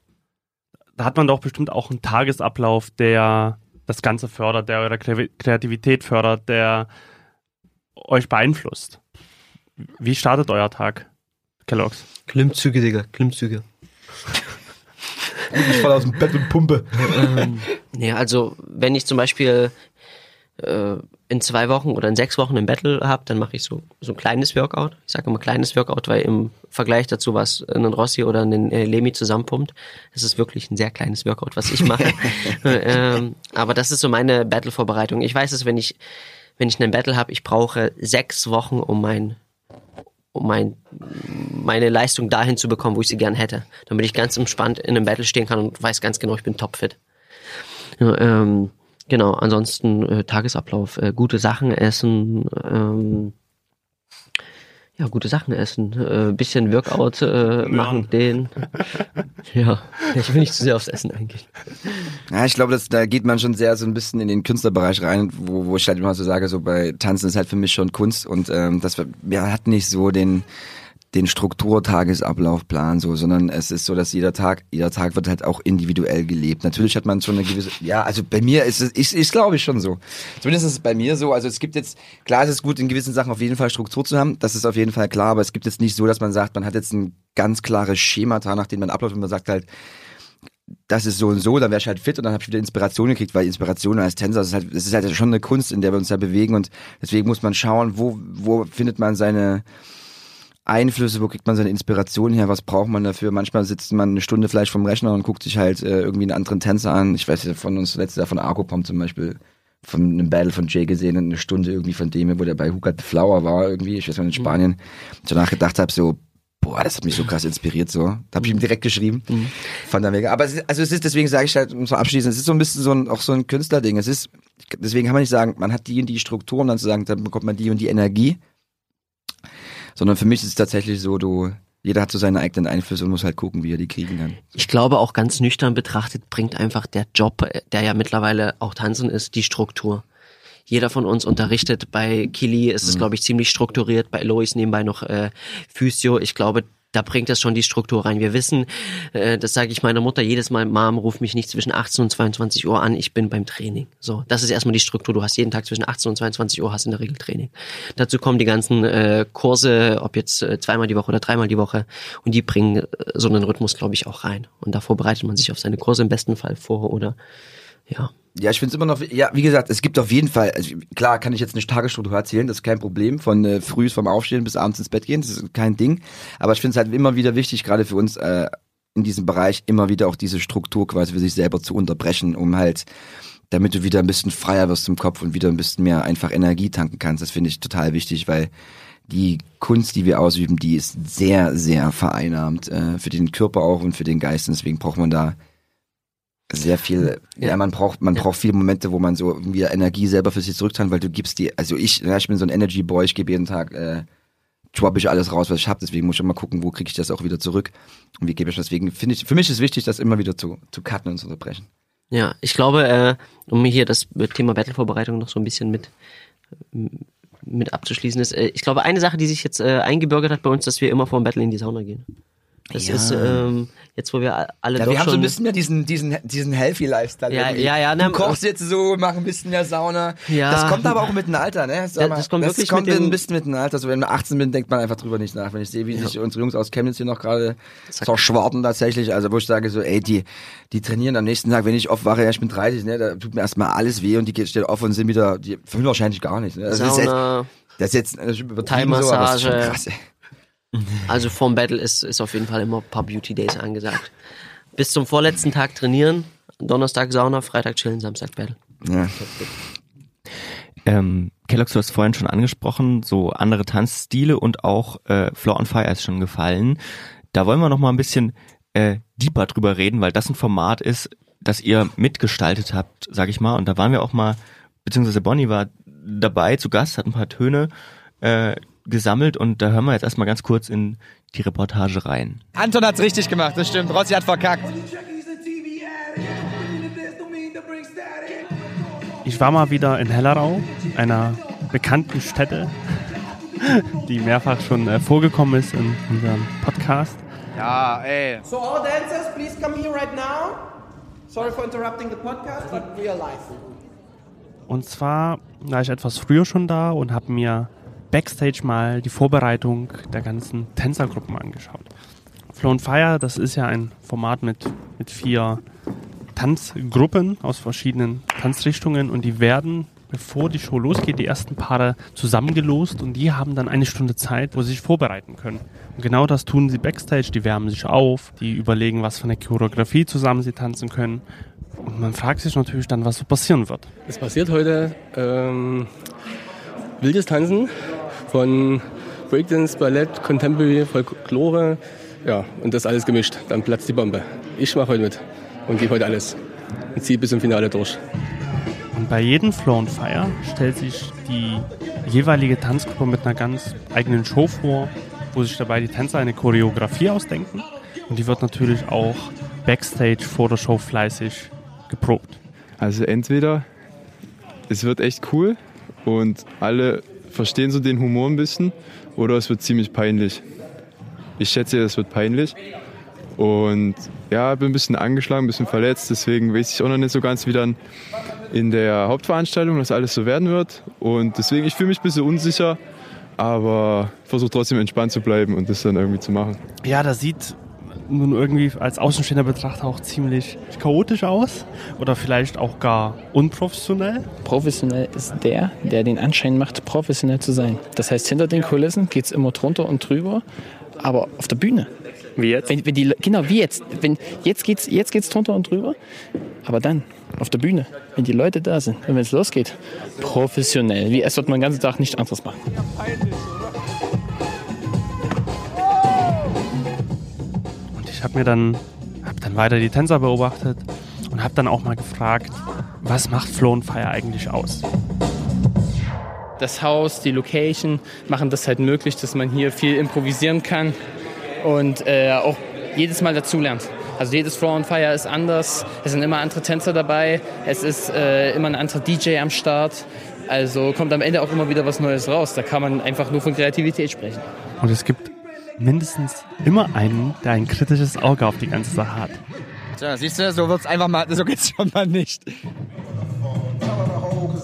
Amok, Amok, kommt sie! Das war unsere kleine süße drei Minuten ähm, Reise nach Jerusalem Show. Was sind denn, was sind denn, äh, was ist denn bei Floor on Fire Grundeinstellungen? Was sind, ist sozusagen, was sind die Regeln, die Grundregeln?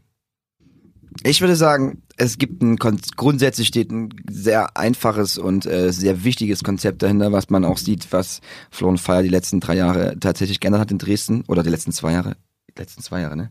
Ähm, und zwar ist das Konzept einfach alle Tanzstilistiken äh, zu vernetzen und damit die untereinander einfach wieder neue Projekte entstehen. Und das ist auf jeden Fall cool. Also ich meine, mittlerweile gehe ich äh, sehr aktiv auch mittlerweile mehr in die Semperoper. Und die Semperoper-Leute kommen viel mehr zu uns. Man hat Klischees im Tanzen abgebaut. Das, das ist so, sagen, das ist für mich das Grundkonzept. Und es war auch tatsächlich der Gedanke gewesen und die Idee dahinter, warum Hellerau und wir uns zusammengesetzt haben, weil wir sozusagen die Schnittstelle haben, weil wir aus einem ganz anderen Bereich sozusagen mitkommen und Hellerau nochmal einen ganz anderen Tanzbereich bedient und wir sozusagen, oder die Idee einfach dahinter stand, wir wollen die Tanzstilistiken zusammenbringen. Und daraufhin sozusagen ist Floh und Feier entstanden. Also das ist tatsächlich die Idee, auf was das entstanden ist. Genau. Und die Regeln, Kellogg's, ja, da. Bist du die Regeln erklären? Oh, die ich weiß nicht, also die, man, die man, man wird Ja. zusammengelost. Äh, man weiß vorher nicht, wen man bekommt. Äh, die einzige Regel ist, glaube ich, dass man nicht mit seinem Crewkollegen oder mit seinem Tanzgenossen äh, äh, zusammentanzen kann. Ja, und dann muss man sich vorbereiten und im besten Fall ein paar Choreografien zusammen ausarbeiten oder man findet äh, so einen gemeinsamen Flow, dass man einfach sagt, okay, we go impro. Was ich immer sehr gerne mache. Äh, ähm, Genau, und dann ähm, kann man beten, dass der DJ einem ein schönes Lied spielt, zu dem man dann äh, improvisieren kann. Und so sieht halt die erste Runde aus. Man kann sich dann äh, einen mitnehmen, um das Team ein bisschen aufzustocken und damit das Format sich auch über den Abend so ein bisschen entwickelt zu einem Crew Battle. Äh, ähm, ja, und das ist, glaube ich, recht einfach, simpel erklärt. Genau. Also es gibt sozusagen immer, es sind aus sehr vielen unterschiedlichen Tanzbereichen, die man so ein bisschen hin und her wechseln, kommen sozusagen Tänzer. Sagen wir mal aus, man hat vielleicht, sagen wir mal, wir gehen mal davon auch mal aus, dass man sozusagen vier unterschiedliche Tanzbereiche hat, wo halt jeweils vier Tänzer mit rauskommen. Das heißt, wir haben immer 16 Tänzer insgesamt und die dann sozusagen mh, bis zum Schluss halt sozusagen über verschiedene Stationen quasi gehen und am dann kann man halt, das Team wird immer größer sozusagen bis zum Ende, bis dann am Schluss halt sich meistens, äh, mittlerweile sind 4 gegen 4 oder halt eben in 5 gegen 5 gegenüberstehen. Und man hat sozusagen immer die wunderschöne, das sieht man halt sozusagen, was halt passieren kann, wenn man improvisiert äh, zu ganz vielen unterschiedlichen Musikgenres und da kann man sehen, wie die Tanzarten halt zusammen agieren können. Und das ist, glaube ich, das Prinzip. Dadurch, dass auch alles improvisiert ist und auf Improvisation beruht, kann man sehr schön sehen, was Tanz bedeuten kann und äh, ja, das finde ich einfach super. Und wie war das? Ihr habt euch damals einfach mit Hellerau, also das Europäische Zentrum der Künste Hellerau? Ne? Nein, nein, ich glaube, Hellerau, Europäisches Zentrum der Künste Dresden. das, ist, das ist sozusagen der Original Name. Okay, und die sind da auch äh, ja ganz gut vernetzt, ganz engagiert hier äh, und ihr habt euch mit denen zusammengesetzt und habt das äh, gesponnen zusammen.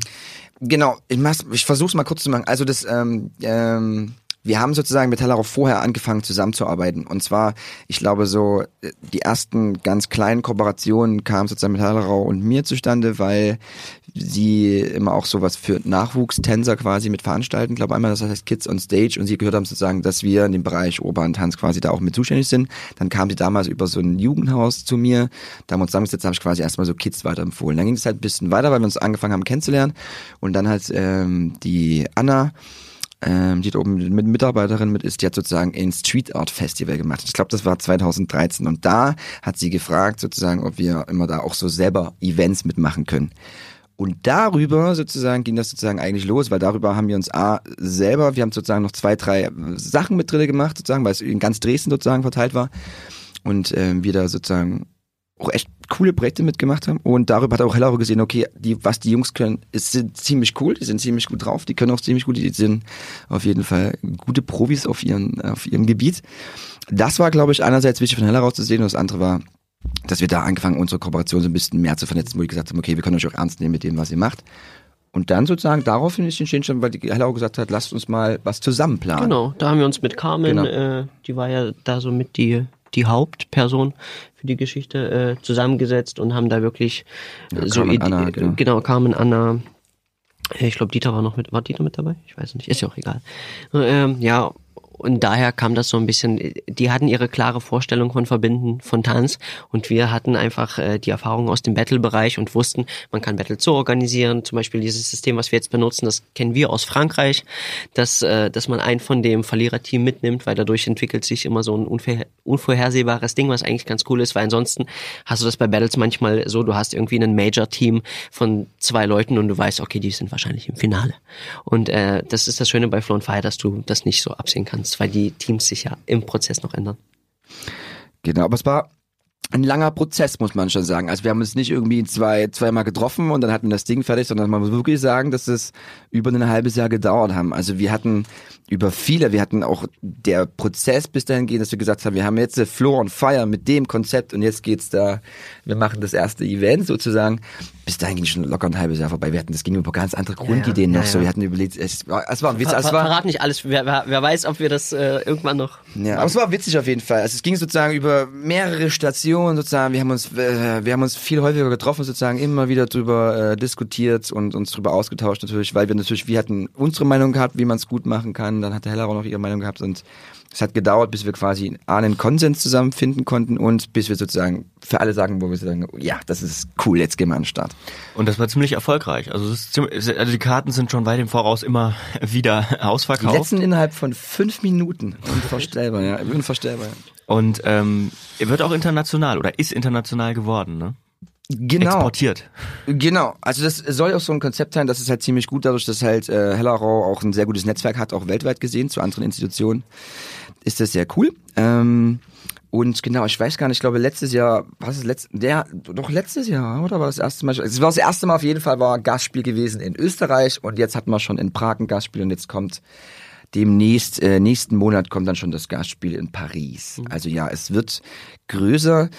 Man, äh, ich würde auch sagen, nicht größer, es wird internationaler, definitiv. Ich, ich bin auch gespannt, wo es noch hingeht. Ich glaube, das sind, da hat man das Floor on Fire Potenzial, was da wirklich drin steckt in diesem Event, weil man sieht, dass es echt krass ankommt und einfach super, super cool ist, weil es ganz, ganz, ganz viel äh, mit sich bringt auf ganz, ganz vielen Ebenen. Es ist so ehrlich. Ja, wir stehen da ganz am Anfang und wo das mal irgendwie hingehen kann und wie das aussehen kann, ich glaube, da, pff, da ist so viel Entwicklung noch drin, das ist unglaublich krass. Also ich kann mir echt, es, ja, mega. Ich sag Okay. mal so, New York, ey, wir kommen, ey. Ich würde sagen, wir machen mal kurz eine Pause äh, und reden dann weiter über Tanzen. Und äh, ja. Bis gleich. Bis gleich. Ja, und wir danken wieder ein paar Leuten, allen, die uns geteilt haben, natürlich erstmal. Einen herzlichen Dank dafür bei der letzten Folge über die Stadtluft Dresden. Wir danken den Leuten, die beim Gewinnspiel mitgemacht haben. Und äh, freuen uns auch, wenn dieses Mal beim Gewinnspiel uh, wieder Leute mitmachen. Und ansonsten geht's Ja. wieder auf die Tanzfläche und wir machen weiter mit Subkultan. Wir sind We zurück. back. We are back. Wir wollen übers Tanzen reden. Was? Haben wir ja noch nicht gemacht. Haben wir noch nie Was? gemacht. Ich habe gleich mal eine Frage. Was habt ihr mal so richtig verkackt? Und was tut ihr denn? Also, wenn wir jetzt im Battle sind, ne? Einer battelt von euch, einer geht raus und dann verkackt er irgendwas ganz, ganz hart. das mal zu sagen. Was, was macht ihr selber? Hasst man den dann? Ach nö. Nee, das nicht. Aber es ist halt, es ist für selber ein, für einen, ist es, das ist ein, das ist ein Abfuck-Moment natürlich. Also, gerade wenn du, ich hatte das mal, ich hatte, ich hatte das mal, und zwar 2008 mit meiner Gruppe damals Beat Fanatics, da hatten wir ähm, auch beim Battle of the East mitgemacht und in dieser Show, das war die allererste Show in meinem Leben, wo quasi alle Highlight-Effekte in der Show auf mich basiert sind und das war ein unglaublich krasser Druck. Ich hatte, wir hatten so vier Bilder und die basierten alle darauf, dass ich das, was ich da mache, dass ich das stehe. Und ich habe, glaube ich, in der Show, glaube ich, fast alle verkackt. da gehst du echt raus und dachte so, oh, scheiße, ey, das ist, das ist echt mies. Das ist wirklich mies. Das war irgendwie, das war echt mies. Das ist richtig gecrashed auch. Also nicht bloß im Sinne von nicht ganz gestanden, sondern einfach wirklich runtergeklatscht und so. Also es war so Bilder, wo ich hochlaufen musste und dann oben noch eine Figur machen musste und so. Ah, das war echt krass. Aber ich mit dem Druck, das war das allererste Mal in meinem Leben, dass ich mit diesem Druck umgehen musste. Du weißt, wenn du in ein Bild reinrennst und du weißt, wenn du das Bild nicht stehst, ist das ganze Bild für den Arsch. Ne? Das ist, das ist echt. Das ist schon ein krasser Druck, wenn du das mitmachen musst. Und damit musst du quasi erstmal lernen, umzugehen. So. Bild heißt, dass man mit, den, mit allen Teilnehmern quasi eine Genau. Formation bildet? Na, ein Bild mein, also ich, ich verstehe das Ja. ja anders genau. Letztlich ist es so, man, man kommt halt zusammen und baut halt ein Bild, das ist halt sozusagen also was Feststehendes kurz, also nicht in Bewegung, sondern man kommt zusammen und macht eine Pose, quasi einen Freeze sozusagen, wo man ein Foto machen könnte. Was halt sehr schön aussehen soll natürlich, ne? Ich glaube, was man noch macht, also so, so geht's mir zumindestens immer, äh, selbst wenn man jetzt vielleicht nicht verkackt, aber generell, wenn man verliert, man hinterfragt erstmal alles. Also ähm, ich hinterfrage dann selten die Judges, aber ich hinterfrage dann immer A, meine komplette Sicht aufs Tanzen, ob die denn gerechtfertigt ist. Dann hinterfrage ich meine Trainingsmethoden. ähm, das ist so das Erste, was bei mir dann immer passiert. So, ich frage mich so, hey, wie soll das denn gehen? Ich habe mich sechs Wochen vorbereitet, jetzt verliere ich dieses Ding. Dann ist man, also ich bin dann dann jetzt das letzte Ding, was mich wirklich auch länger beschäftigt hat, war Amsterdam, wo ich im Finale verloren habe. Ich war dann auch erstmal so eine Woche raus und habe dann gesagt, ich will jetzt erstmal eine Woche nicht tanzen. Ich will jetzt erstmal auch darauf wieder klarkommen, um dann wieder aus dem Neuen zu schöpfen. Vielleicht sind das die, die, die Momente, die du für deine Masterarbeit nutzen solltest. ja. Sehr gut. Ja. Was, was habt ihr denn mit den Sechsen so richtig mal verkackt? Oder was ist denn mal so richtig schief gegangen, besser gesagt? Ja, hast du gesehen, was wir letzten drei Jahre gemacht haben? Wir haben nichts verkackt, ey. Naja, es gibt, es gibt dann so, es gibt so einen Move, den, den man mittlerweile von uns nicht mehr sieht. Das ist die Schraube von Anton. Oh ja, Mann. Oh, das war, shit, ey. das war einer unserer Gruppen-Highlight-Dinger. Ich würde behaupten, damit haben wir wirklich Battles gewonnen. Äh, ähm, Du hast auch Battles verloren. oder Battles verloren. ähm, um es äh, zu erklären, Rossi kniet sich hin oder Loy und Anton geht über den Rücken rein und macht halt so eine doppelte Schraube in der Luft und landet aber nicht auf den Beinen, sondern im besten Fall auf dem Rücken, um von da aus direkt weiterzumachen. Das hat vorher keiner gemacht. Aus gutem Grund, weil ähm, wenn man das Ding verkackt, dann tut's dem lieben Anton in der Hüfte, im Knie, eigentlich überall weh. Und er Je- hat das je nachdem, Ding, er drauf ähm, genau, er hat das Ding äh, in ein paar Battles so krass gecrashed, dass er dann wirklich äh, humpelnd rausgegangen äh, ist, dass er sagt, er macht das Ding nicht mehr, auch wenn es wirklich ein sehr geiles Ding war. Ja, das ist der Sextons Crash auf jeden Fall. Und mittlerweile ist auch so, ich glaube? Letztes Jahr danach, letztes Jahr nach deinem Video gesagt, so, es reicht. Ja. Ich mach das Ding nie wieder. Da war es dann, da war es dann endgültig durch. Weil ich glaube, Anton wird ja älter mit dem, ält mit dem Alter sein, kommt dann manchmal ein bisschen mehr Erfahrung. Nicht immer, aber manchmal. Und er hat wahrscheinlich gesagt, so, jetzt werde ich hier nicht Jetzt- mehr verbraten. Ansonsten, was auch ähm, ein sehr schöner Moment war, rückwirkend betrachtet. Ähm, Lemi und ich waren in San Diego bei einem Battle und das war ein Halbfinale gegen Quest Crew. Quest, Oh. Quest Crew ist super bekannt von America's Best Dance Crew, super, super famous. Ähm, und ich habe diesen Pulli-Trick, den ich zu dem Zeitpunkt äh, sehr neu hatte. Ähm, Ganz kurz erklären, also das heißt, Klaus zieht mit seinem Fuß seinen Pullover aus. Genau. Das ist der Trick.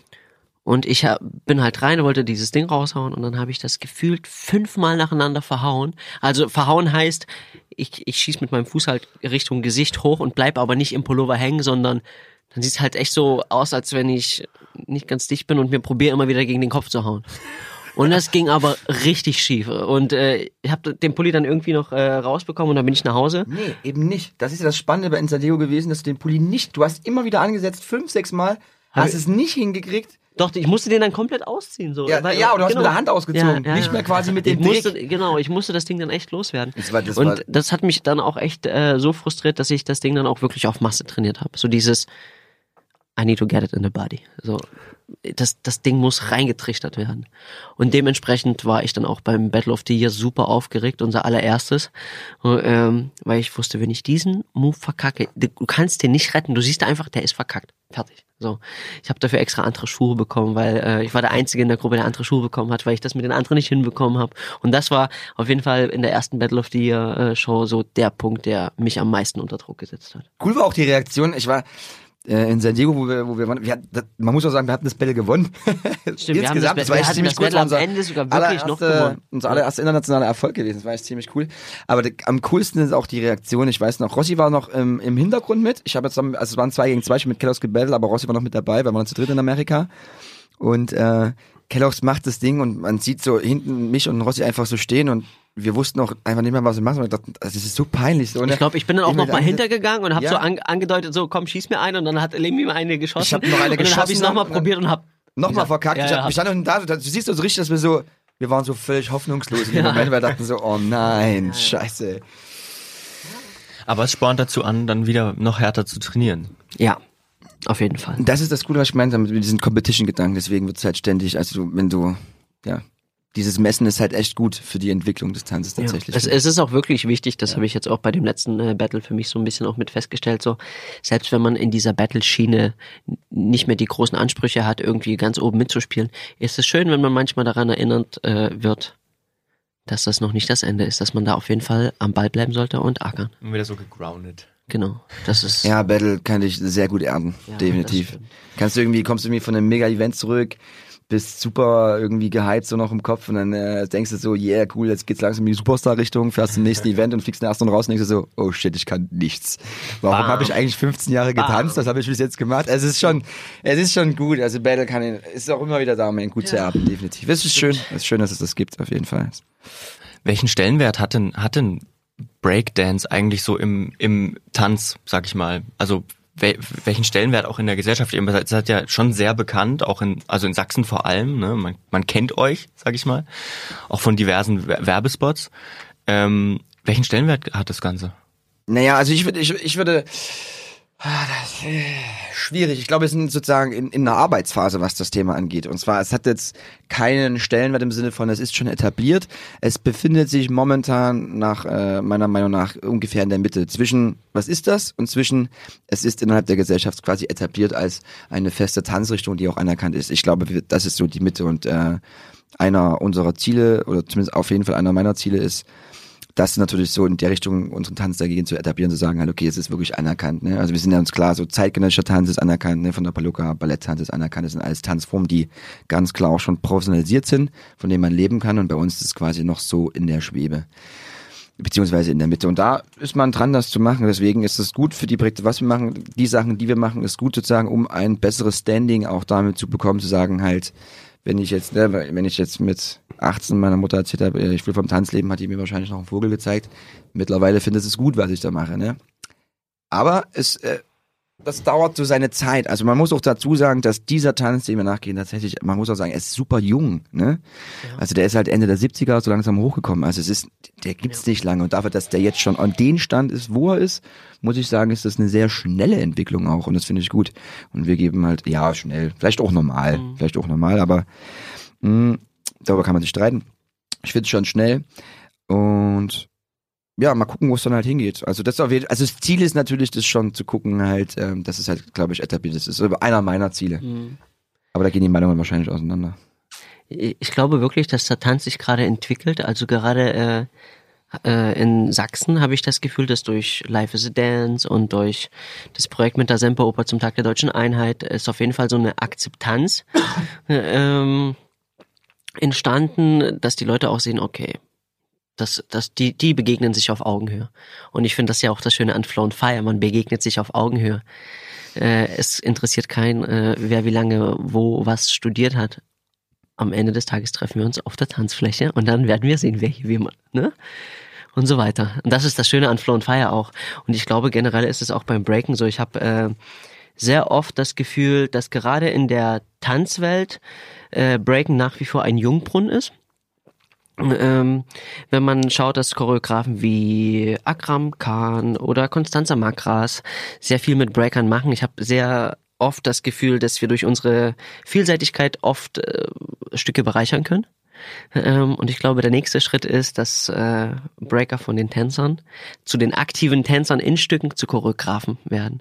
Da gibt's schon vereinzelte Beispiele wie Sebastian äh, oder Yaman, die Shows für Madonna choreografiert haben oder so richtig große Dinger, wo man, wo viele nicht wissen, dass Breaker dahinter stecken. Aber ich glaube, das ist hoffentlich die Zukunft oder das äh, sollte äh, in meiner Vision die Zukunft äh, vom Breaken sein, dass äh, habe jetzt schon sehr oft gesehen, dass äh, zeitgenössische oder moderne Choreografen Breaker im Team haben, aber ich habe noch nicht gesehen, dass ein Breaker steht und zehn Balletttänzer vor sich hat ähm, und da was choreografiert und ich habe da so so Visionen und denke mir so, wa- warum warum sehe ich das nicht? Also wo, wo ist das?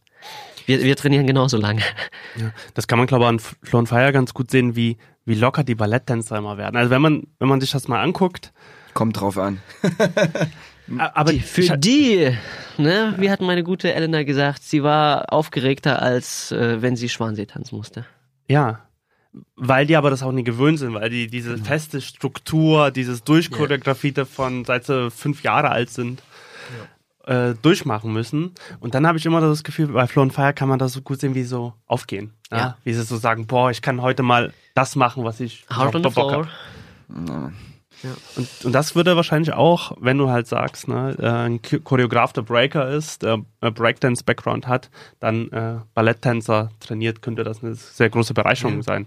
Also ich, ich glaube generell, dass in diesem Tanz noch sehr viel steckt und äh, ich finde, wir sind die Generation, die dafür zuständig ist, dass solche Sachen passieren, kein anderer.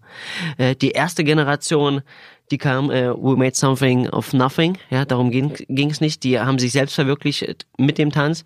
Die zweite Generation, äh, der danken wir, dass dieser Tanz überlebt hat. Er hatte ja äh, wirklich zum Teil eingeschlafen und Leute wie Storm und so weiter, die haben ja dann wirklich dafür gesorgt, dass dieser Tanz überhaupt überlebt. Und ich sage, wir sind die Generation, die dafür zuständig ist, dass das Ding dahin kommt, wo es hin soll.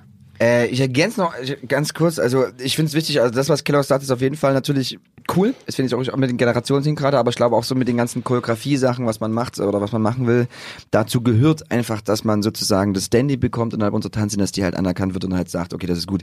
Ich kann mich an einen wunderbaren Moment erinnern, das ist schon länger her. Das war bevor wir auch ein bisschen mit Hellerau äh, Projekte zusammen gemacht haben, hatten wir in Hellerau mal einen Auftritt gemacht. Das war noch mit der Gruppe, bevor wir das Sextons gemacht haben. Und da waren neben uns auch noch mit Tänzer von der Semperoper da. Wir haben uns hinten zusammen warm gemacht. Und tatsächlich ist es so, dass wir uns äh, angefangen haben, hinten zu dissen. Unbewusst, weil die nichts von uns gehalten haben und wir auch nichts von denen gehalten haben. Und das ist halt so, weil wir gesagt haben, ja, ihr tretet auf den Füßen, was wir machen, wir treten uns auf der Hand, wir, das ist zehnmal krasser als das, was ihr macht.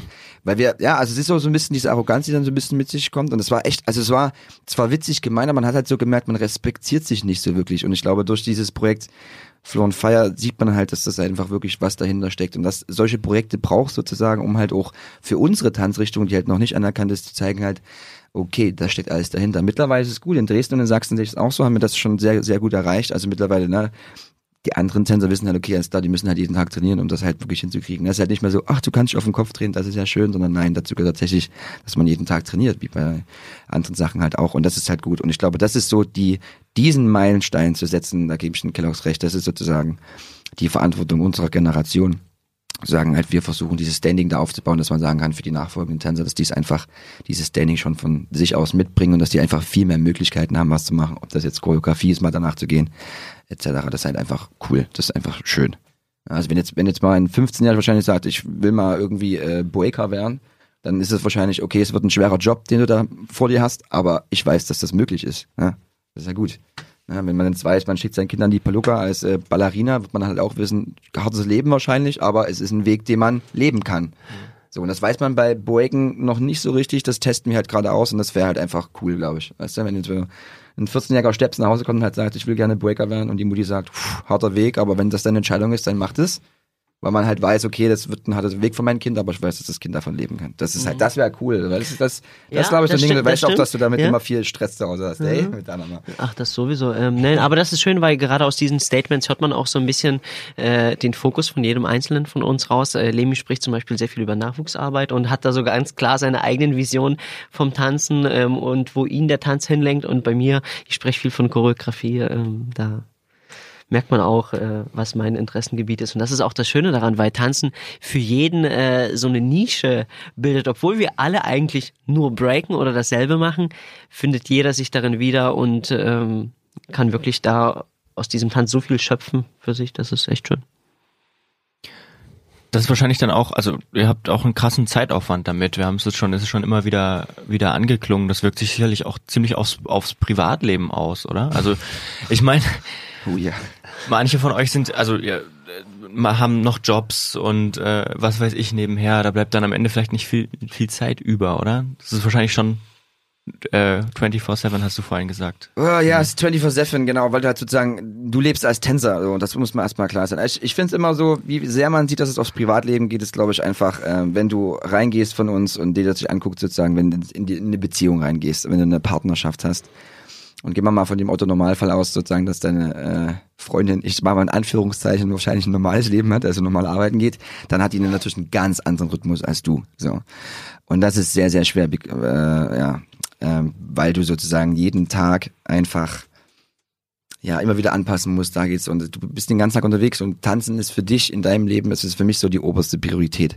Und jemand, der nicht tanzt, der nicht in der Kunstbereich unterwegs ist, der wird, der kann niemals sagen, ich kann das verstehen, dein Weg, weil er das nicht verstehen kann. Das ist einfach unmöglich. Äh, Leute, die nicht aus dem Kunstbereich kommen, für die ist es sehr schwer, das nachzuvollziehen, warum wir uns einen Tag so geben, warum das so eine ganz wichtige Priorität für unser Leben hat. Und deswegen kracht das immer so ganz viel das ist so für mich so das Leben, wo man sieht, okay, tanzen ist halt einfach so mal allgegenwärtig und das nimmt halt sehr, sehr viel ein, deswegen kommt es immer ins Privatleben und es ist immer so, man muss halt gucken, für mich ist immer so, ich bin stetig auf der Suche danach, so, wann, was machst du für dich, um quasi auch wieder Kraft zu tanken? Also auch vielleicht auch mittanzen, vielleicht aber auch mal wirklich zum Tanzen rauszugehen und wann, wann fängt denn bei mir wirklich Privatleben eigentlich an? Ich bin immer noch auf der Suche, ich kann es immer noch nicht so richtig sagen, weil es halt natürlich immer so ist, das ist deine, deine Passion, das ist dein Weg, den du gehst im Leben, deswegen ist der allgegenwärtig, aber wann nimmst du auch mal sozusagen eine Atempause davon zu sagen halt, ich nehme mal Luft, um wieder diesen Weg besser bestreiten zu können sozusagen oder halt mal kurz an, um halt mal irgendwie so meinen Pausenprozessen, damit ich diesen Weg wieder mit mehr Kraft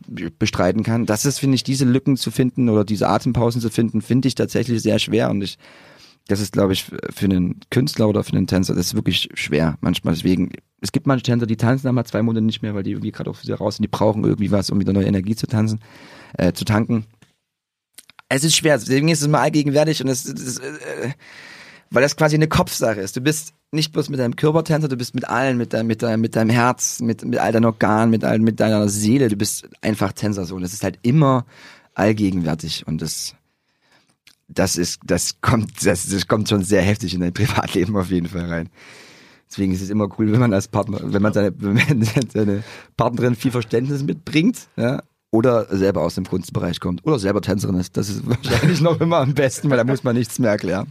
Habt ihr auch mal überlegt, dass ihr zusammen vielleicht kommt? Ne? Ich meine mal, ihr habt ja beide einen relativ gleichen Tagesablauf ja. als Partnerschaft. Ja, Könnt ihr euch das vorstellen? Kellogg's, Kellogg's hat ja schon mal drei Monate bei mir gewohnt.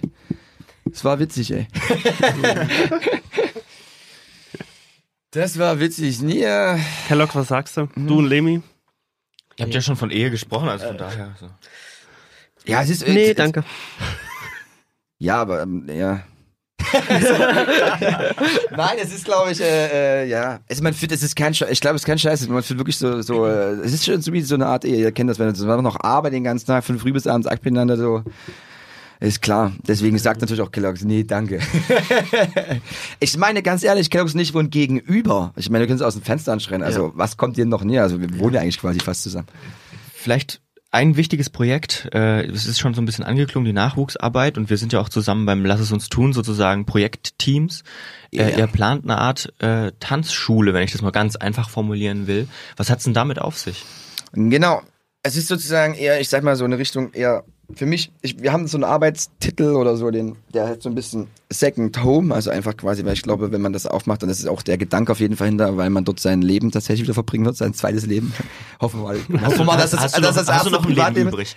äh, hoffen wir mal, dass das erste das Privatleben ist und das zweite dann, was so mit da drin ist. Ja, aber es soll sich eher sozusagen als Tanzzentrum verstehen, quasi für für so ein bisschen urbanen Tanz auch mit, sag ich mal, gerade natürlich mit dem ersten Bereich, wo wir herkommen, mit dem Breaking-Bereich, ist ja ganz klar, um den auch zu professionalisieren, quasi nämlich auch sozusagen zu machen, halt mit einer sehr guten Kursführung etc., das mal richtig auszuarbeiten, sozusagen auch ähm, dahinter zu stehen, dass man sagen kann, vielleicht hat man ja mal in 30 Jahren ähm, ein Tanzzentrum, was so ähnlich fungiert wie die Paluca-Schule für zeitgenössischen und äh, klassischen Tanz haben wir eine Institution vielleicht, die dafür gehen kann, okay, dann kommst du vielleicht mit zwölf schon zu uns und hast neben deiner Schule danach sozusagen schon anfängst, äh, eine Ausbildung, sage ich mal jetzt in Anführungszeichen, zu genießen als äh, Breaker.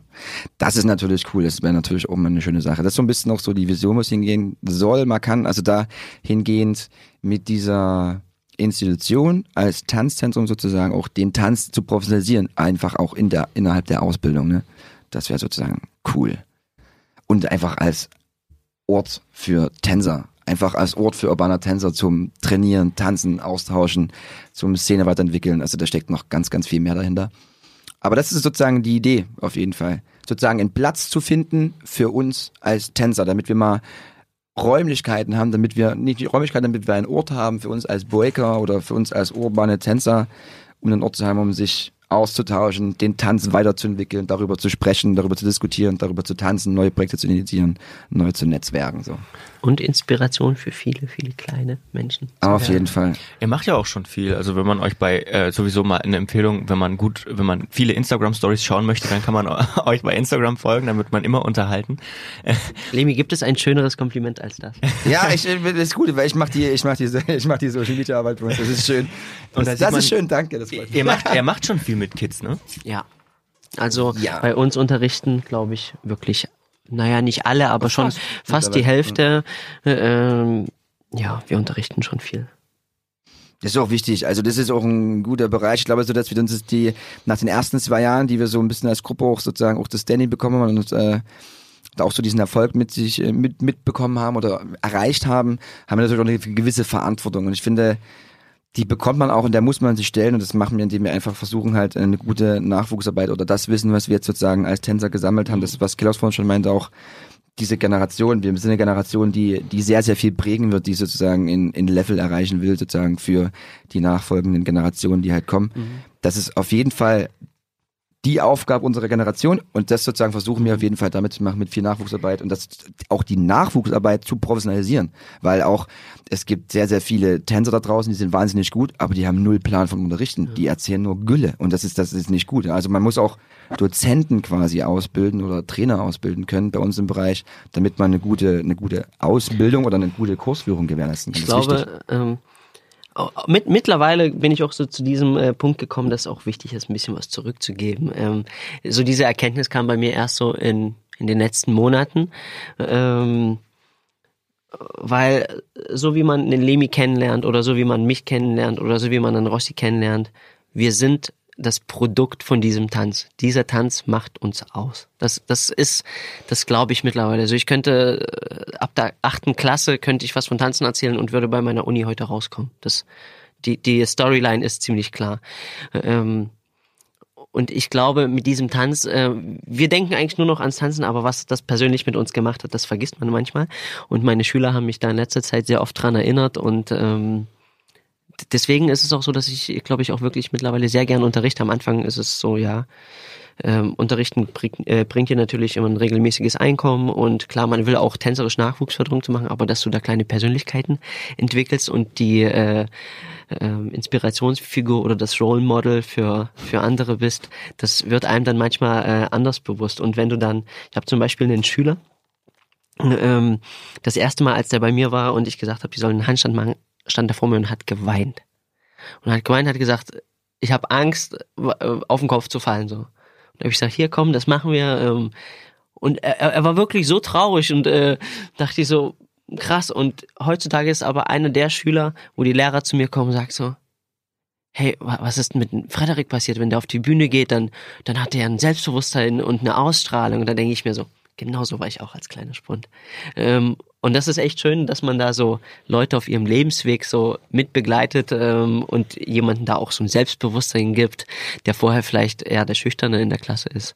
Und auf der anderen Seite ähm, geben die Schüler einem auch äh, so viel zurück. Ich hatte zum Beispiel einen Workshop äh, an der Paluca gehabt, äh, wo ich bei einem sehr krassen, tollen Tänzer Workshops äh, nehmen durfte. Und das hat mich so frustriert, weil ich nicht mitgekommen bin und ich war dann enttäuscht und habe dann wieder gefragt, was mache ich eigentlich seit 15 Jahren? Ähm, und dann muss ich aber am selben Tag auch noch unterrichten und gehe rein und sehe, wie diese neunjährigen Kids mich angucken mit einer Freude und Ausstrahlung. Denke ich mich, ah, genau deswegen habe ich angefangen, ähm, weil ich eigentlich nur tanzen wollte. ähm, und das ist schön, dass, dass man sich gegenseitig dann so, ich, ich kann was dafür tun, dass die selbstbewusster werden und Ausstrahlung bekommen und etwas machen, was denen Spaß macht. Und die erinnern mich aber an genau das gleiche Ding, dass wenn ich mal einen Tag habe, wo ich an mir zweifle, dass, dass die mich wieder zu, äh, zurückbringen und sagen so, Kellogg's, deswegen hast du angefangen, weil du so gern getanzt hast. Und das ist echt schön. Das bereichert einen. vielleicht trifft das auch mal so den Punkt, wie geht man auch mit einer, vielleicht auch mit einer Nieder Niederlage um. Also wenn ihr sagt, ganzen Tag ist Tanzen euer, euer Ding, euer Leben. Was passiert denn, wenn man eine Verletzung hat, zum Beispiel? Wie geht man damit denn eigentlich um, wenn es das ganze Leben denn ausfüllt? Ja, da kann ich, das ist ja die Frage an mich, ey. Ich kann sie auch aus, aus, aus meiner Perspektive äh, über dich beantworten. Also es ist tatsächlich sehr schwer. Also es hat eine sehr, sehr große psychische Komponente auf jeden Fall mit dabei, weil wie du schon sagst, wenn man äh, sein, äh, ja, wenn man Tänzer ist und sein Leben über Tanz definiert und man arbeitet, das Werkzeug ist natürlich sein Körper, mit dem man sich natürlich ausdrückt und natürlich hat äh, das Werkzeug gewisse Schwächen, sage ich jetzt mal. Beziehungsweise hast du natürlich auch mit der Dauer kommen einfach Verletzungen zu. Und irgendwann kommt dann wahrscheinlich auch mal, ähm, ich denke, ich bleib nicht aus, irgendwann kommt die, irgendwann kommt die erste Verletzung, wo du sozusagen nicht so machen kannst. Also man wächst als Tänzer auf, dass immer überall Schmerzen, es tut mal was weh, aber du kannst noch viel machen. Aber irgendwann kommt sozusagen die erste Verletzung, wo du halt einfach da liegst und das war's. So, da geht nichts mehr mit Bewegung. Und das ist halt sehr schwer, weil man verliert erstmal grundsätzlich äh, seine tägliche, für mich ist es so, man verliert seine tägliche Motivation, man verliert seine, man, seine tägliche Inspiration auch und man muss halt schauen, wie man es macht. Also ich bin ein Mensch mit sehr viel Energie und ich hau die jeden Tag auch übers Tanzen raus und muss das auch haben, weil es ein Ventil für mich ist. Momentan kann ich es gerade nicht machen. Das macht ihn sehr, sehr, also es frustriert unheimlich im Kopf, es macht sehr, sehr unglücklich, es macht antriebslos. Und deswegen ist es sehr schwer, da einen Weg zu finden für sich selbst, auch immer wieder da rauszukommen, sagen halt, ähm, wie motivierst du dich? Was kannst du noch machen? Ziele ein bisschen runterzuschrauben. Also du musst dich, glaube ich, in solchen Verletzungen sehr, sehr gut selber kennen. Du musst dich sehr, sehr viel selber reflektieren, um einen neuen Weg für dich zu gehen. Auch wie kommst du zurück? Was sind dann wieder Ziele? Musst du dich einschränken? Musst du deine Bewegung ändern? Es gibt ja auch Verletzungen, die dein Repertoire ändern müssen oder dein Repertoire vielleicht für mich ist erweitern. Also ich habe durch Verletzungen immer mein Repertoire eigentlich erweitert. Das ist auch gut, wenn man das so sieht. Also du brauchst ganz viele neue Ansätze, neue Lebensansätze, wie du so ein bisschen so Sachen siehst tatsächlich, finde ich und wie man damit um, also die Umgehensphase damit in der Verletzungsphase ist echt heftig. Einerseits, weil du da liegst und es sehr schwer ist, andererseits wirklich vom Kopf. Wenn man eine schwere Verletzung hat, es gibt natürlich Zerrungen, Stretchungen, blaue Flecken, mal das und dann bist du ein bisschen ausgeschränkt, aber du kannst immer noch bewegen und machen. Ich habe jetzt aktuell einen Bandscheibenvorfall und muss halt äh, gerade gar nichts machen. Also ich habe halt, kann nur Kraft machen und Balance Sachen, aber ich habe einen Weg gefunden, wo ich trotzdem jetzt innerhalb noch der Verletzung trainieren kann. Deswegen ist es gerade wieder eigentlich so ein bisschen besser geworden und ähm, für mich ist das gut. Die Verletzung ist dieses Jahr für mich auf jeden Fall da, um sozusagen nämlich das Tanzzentrum aufzubauen. Also es hat tatsächlich immer Vorteile. So wie Kellogg sagt, wenn er eine Niederlage hat und hat dann eine Woche Zeit, kannst du was anderes machen. So ist das für mich gerade gut dieses Jahr, weil ich halt sozusagen ein bisschen mehr in den Orga-Bereich eintreten kann und man ein bisschen mehr organisieren kann und ähm, für mich ein bisschen mehr die Sachen, die ich in meinem Kopf habe, die Vision einfach mal ein bisschen mehr umzusetzen, ein bisschen mehr in die Tat zu bringen. Das ist gut, weil ansonsten immer so tanzen, wie gesagt, vereinnahmt, dann ist man manchmal ein bisschen zu sehr und ne, unterwegs und kann halt zu wenig organisieren. Das ist für mich gerade ganz gut, ist so das, wo ich mich ein bisschen festbeiße. Ansonsten, ich glaube, jeder geht mit Verletzungen selber eigen um, aber es ist auf jeden Fall, es sind immer zwei Sachen, finde ich dazu, die man für sich meistern muss und man muss sehr gut aufgestellt sein. Man braucht auf jeden Fall Hilfe von seinen Freunden, die einen mit unterstützen und begleiten in dem Weg und man muss, ja, tough sein. Ich glaube, man muss ziemlich tough sein und ziemlich gut über sich selber Bescheid wissen, um einen guten Weg für sich zu finden, damit umzugehen und zurückzukommen. Ich glaube, das ist der Unterschied dann nochmal zu einem professionellen Tänzer. Weil wenn es erstmal so eine Verletzung kommt, kenne ich sehr, sehr viele, die dann nämlich aufgehört haben, die es nicht mehr geschafft haben, diesen Weg zurückzufinden. Es gibt immer einen Weg zurück, das ist definitiv meine Meinung. Ähm, man weiß nicht, wie der aussieht, aber es gibt einen Weg zurück. Aber ich verstehe das auch, dass da auch viele Leute gesagt haben, so, die dann ankommen, ja, ich, ich habe auch mal getanzt und so, sehr intensiv, und dann kam mal die Verletzung und dann musste ich, musste ich ja aufhören. Nein, das glaube ich tatsächlich nicht. Es ist ja immer nur, dass man es nicht geschafft hat, einen Weg mehr daraus zu finden. Weil dieser Weg, es ist quasi wie wenn du in den Sumpf kommst und er zieht dich runter, brauchst du wahrscheinlich auch jemanden, der dir eine Leine zuwirft und dann musst du dich selber aus eigener Kraft rausziehen. Es ist so mit Unterstützung von außen, aber das ist, brauchst, du brauchst ganz viel selber Kraft und das ist äh, schwer. Dazu muss man auf jeden Fall tass sein. Das so ich glaube auch von den Verletzungen äh, abgesehen sind diese Niederlagen, die wir in Battles äh, auch erleiden, auch super wichtig für unsere Entwicklung. Also ich finde es bei mir super wichtig. Äh, ich habe das Gefühl, wir lernen seit Kind auf Niederlagen zu handeln. A, weißt du, eine, eine, eine Niederlage bringt dich nicht um und du weißt, du wirst nur besser, wenn du arbeitest. Du weißt, du musst ins Training gehen und du musst die Sachen wiederholen. Und ich finde, das ist, wenn du das aufs alltägliche Leben äh, abwälzt, äh, ist es, finde ich, eine sehr gute Inspiration. Also es gibt so viele Niederlagen, ob jetzt Bewerbungen oder Jobs oder äh, Partner. Ähm, du weißt, was dich nicht umbringt, macht dich äh, stärker. Oder wie sagt man das schön? Ich gebe, ich, ich, geb, ich unterstütze das zu 100 Prozent, aber das ist natürlich so, deswegen gibt es natürlich nur Deswegen ist die Tanzszene auch klein, weil diesen Weg zu gehen und daraus zu lernen und damit umzugehen, das schafft nämlich eben nicht jeder. Das ist genau das Ding. Ich kann das auch sagen, ich unterstütze dich völlig. Es ist genau damit, weil wir wissen, wie man mit Niederlagen umgehen kann und weil man daraus einen Weg finden muss. Deswegen sind wir auch hier an dem Punkt, wo wir jetzt stehen. Das ist cool, aber deswegen sind wir auch alleine in dem Punkt, wo wir stehen. Weil es halt eben nicht, also es schaffen, nicht alleine, wir haben natürlich noch viele andere, aber es sind halt nicht es ist schon schwer als Mensch damit umzugehen, das rauszuschaffen. Ich glaube nicht, dass es einfach jeder kann und deswegen sind das die Leute, die sowas erreicht haben und diesen Weg zu gehen. Deswegen sind das einfach auch nicht jeder, nicht jeder schafft es. Und das muss man mal ganz klar sagen.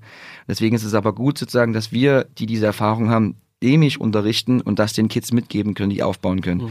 Und sind wir ehrlich, natürlich schaffst du es nicht bei jedem Kids das mitzugeben. Jedes Kind schafft es nicht damit umzugehen. Manche schaffen es nicht, manche schaffen es besser. Das liegt natürlich daran, weil jeder einfach mhm. individuell ist. Aber wer es schafft, das ist gut. Du hast auf jeden Fall sich auch so sehr, sehr viel fürs Leben gelernt, was dich sehr, sehr viel weiterbringt. Das auf jeden Fall. Wir haben zum Abschluss drei Fragen vorbereitet, beziehungsweise yeah. vorbereiten lassen von jemandem, der euch kennt, den ihr kennt. Und, äh, jetzt die, geht's ab. Ja, jetzt geht's, jetzt geht's ab. Frage Nummer eins. Wer von euch kann die meisten Six Steps bei den Saxons? Uh. Anton oder Kili? Die meisten? Erklärt mir erstmal, was das ist. Äh, Six-Step ist quasi der Grundschritt schlechthin. Also wir haben so verschiedene Bereiche. Es gibt sozusagen, also Power Moves, Footworks, Topbox. Und Footworks sind alles sozusagen, was du mit äh, deinen Füßen auch machst und mit deinen Händen, also wenn du unten am Boden bist. Und Six-Step ist so der Grundschritt, aus dem du auf allen anderen, die darauf folgen, aufbaust. Ne, das ist sozusagen das Grundelement und daraus kannst du 100 Millionen Sachen machen. Die meisten Runden, ich würde sagen, das hat nichts damit zu tun, dass du gut kannst. Ich würde sagen, wer hat die meiste Ausdauer, ey? Ich würde momentan auch ganz ehrlich gerade sagen, es ist äh, Anton. Ich würde auf Anton Anton, tippen.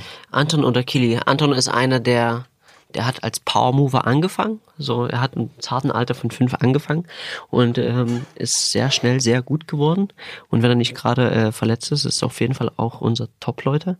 Und als Anton dann äh, auf Footwork und so diese ganzen anderen Tanzelemente geswitcht ist, hat er sich aber so diese Techniken vom Trainieren von Power Moves aber beibehalten. Bei einem Power Move, äh, ich erlebe es gerade selber, weil ich diese Sachen gerade lerne, äh, du musst die einfach tausendmal wiederholen und die funktionieren davon 999 Mal nicht. Ähm, und genauso trainiert Anton halt aber Footwork, dass er die Sachen auf Sauberkeit, auf Geschwindigkeit, auf Masse einfach drillt. Deswegen würde ich behaupten, dass er auf jeden Fall einer der ist, die mit am meisten machen. Ansonsten ist Kili ja auch unser Footwork-Monster. Ja, aber ja, Kili ist auch Footwork-Monster auf jeden Fall, aber, aber es ist eine Frage ist der, von Aus. Ich kenne das, ich mache das selber. Also ich, ich habe mir mal trainiert, eine Minute das zu machen, also als Beispiel. Das haben wir auch mal ein bisschen gemacht. Genau.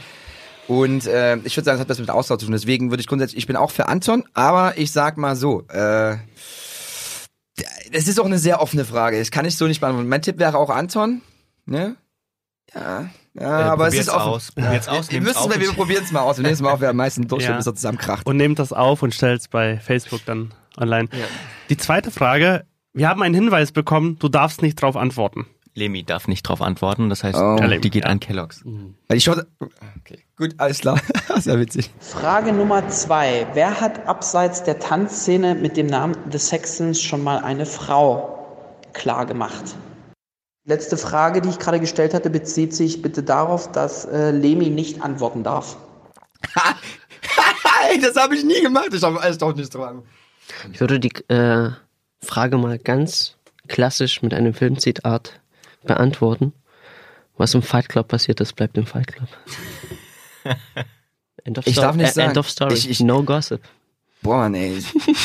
Brauchen wir einen extra Podcast für. okay. Nein, Das ist Antwort genug. Und die letzte Frage, wo sind sich die Saxons selber in zehn Jahren? Ja, das ist natürlich eine harte Frage, aber ich würde, ähm, es gibt viel und es ist viel, glaube ich, viel offen. Man sollte sich, man sollte es auch nicht zu engstirnig betrachten, finde ich, weil es ist gut ähm, in diesem Bereich, auch wenn man, wo man sich in zehn Jahren sieht mit so einer Gruppe, sollte auch ein bisschen offen sein, weil das Platz für Entwicklung auch zulässt und man sollte das nicht zu engstirnig betrachten. Trotzdem würde ich grundsätzlich, also ganz obergefächert würde ich einfach sagen, für mich wäre es schön, des Sexens als mehr als nur mittlerweile als eine Gruppe zu sehen, sondern als wir als sozusagen als eine feste Institution, die dafür da ist, in ganz vielen unterschiedlichen kulturellen und tänzerischen Bereichen einfach zu arbeiten. So. Als das ist ein bisschen breit gefächert. Ja, des Hexens in zehn Jahren. Eine Company, eine Battle-Gruppe, eine Brand, eine Firma, ein Lifestyle-Produkt. Es kann alles werden. Also noch viel vor.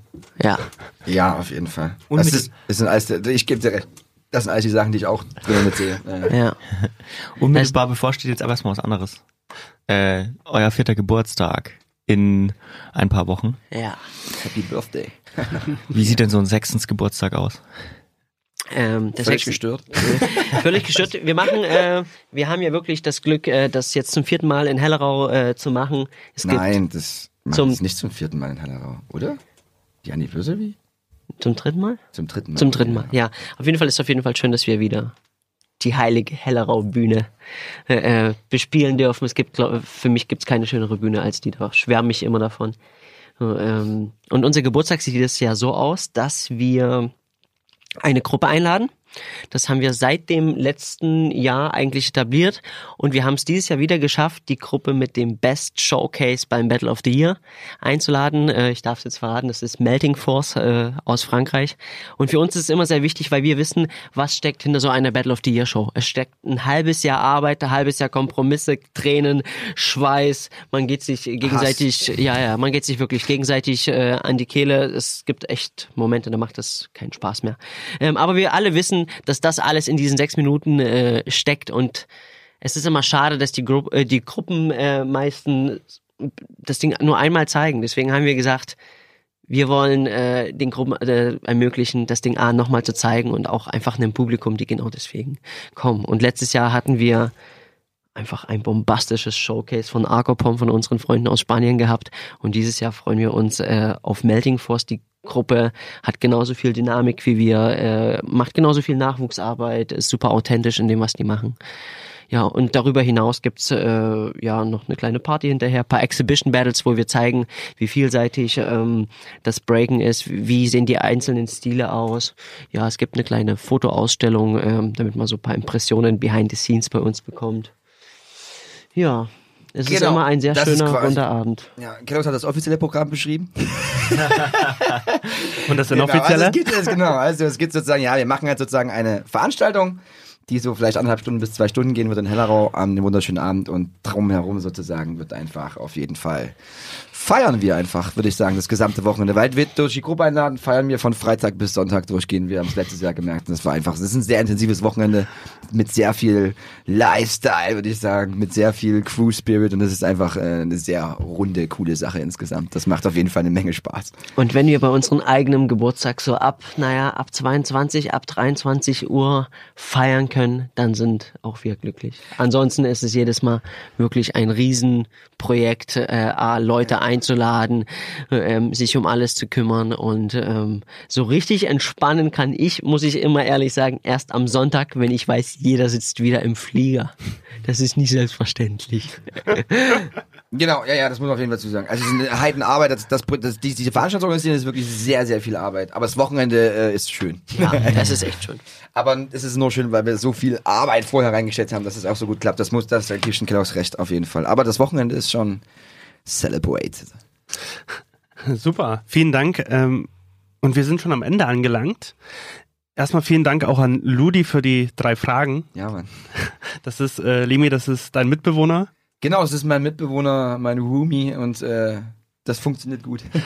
Er moderiert auch die, den Genau. vierten Geburtstag. Er moderiert auch, ja stimmt, Mhm, er moderiert klar. unseren vierten Geburtstag auch auf jeden Fall. Wieder dieses Jahr offiziell, weil er mit, mit dabei ist. Das ist auf jeden Fall sehr schön. Und äh, wir haben auch, kann man auch jetzt schon sagen, KitKat wieder als äh, einen der legendären DJs mit dabei. Und für die Aftershow-Party, da damit die auch wieder mega legendär wird, werden Ludi und KitKat zusammen auflegen. Also ähm, wer keine Tickets mehr ergattern kann für die Anniversary, kann auf jeden Fall trotzdem vorbeikommen, weil es wird einfach auf jeden Fall cool.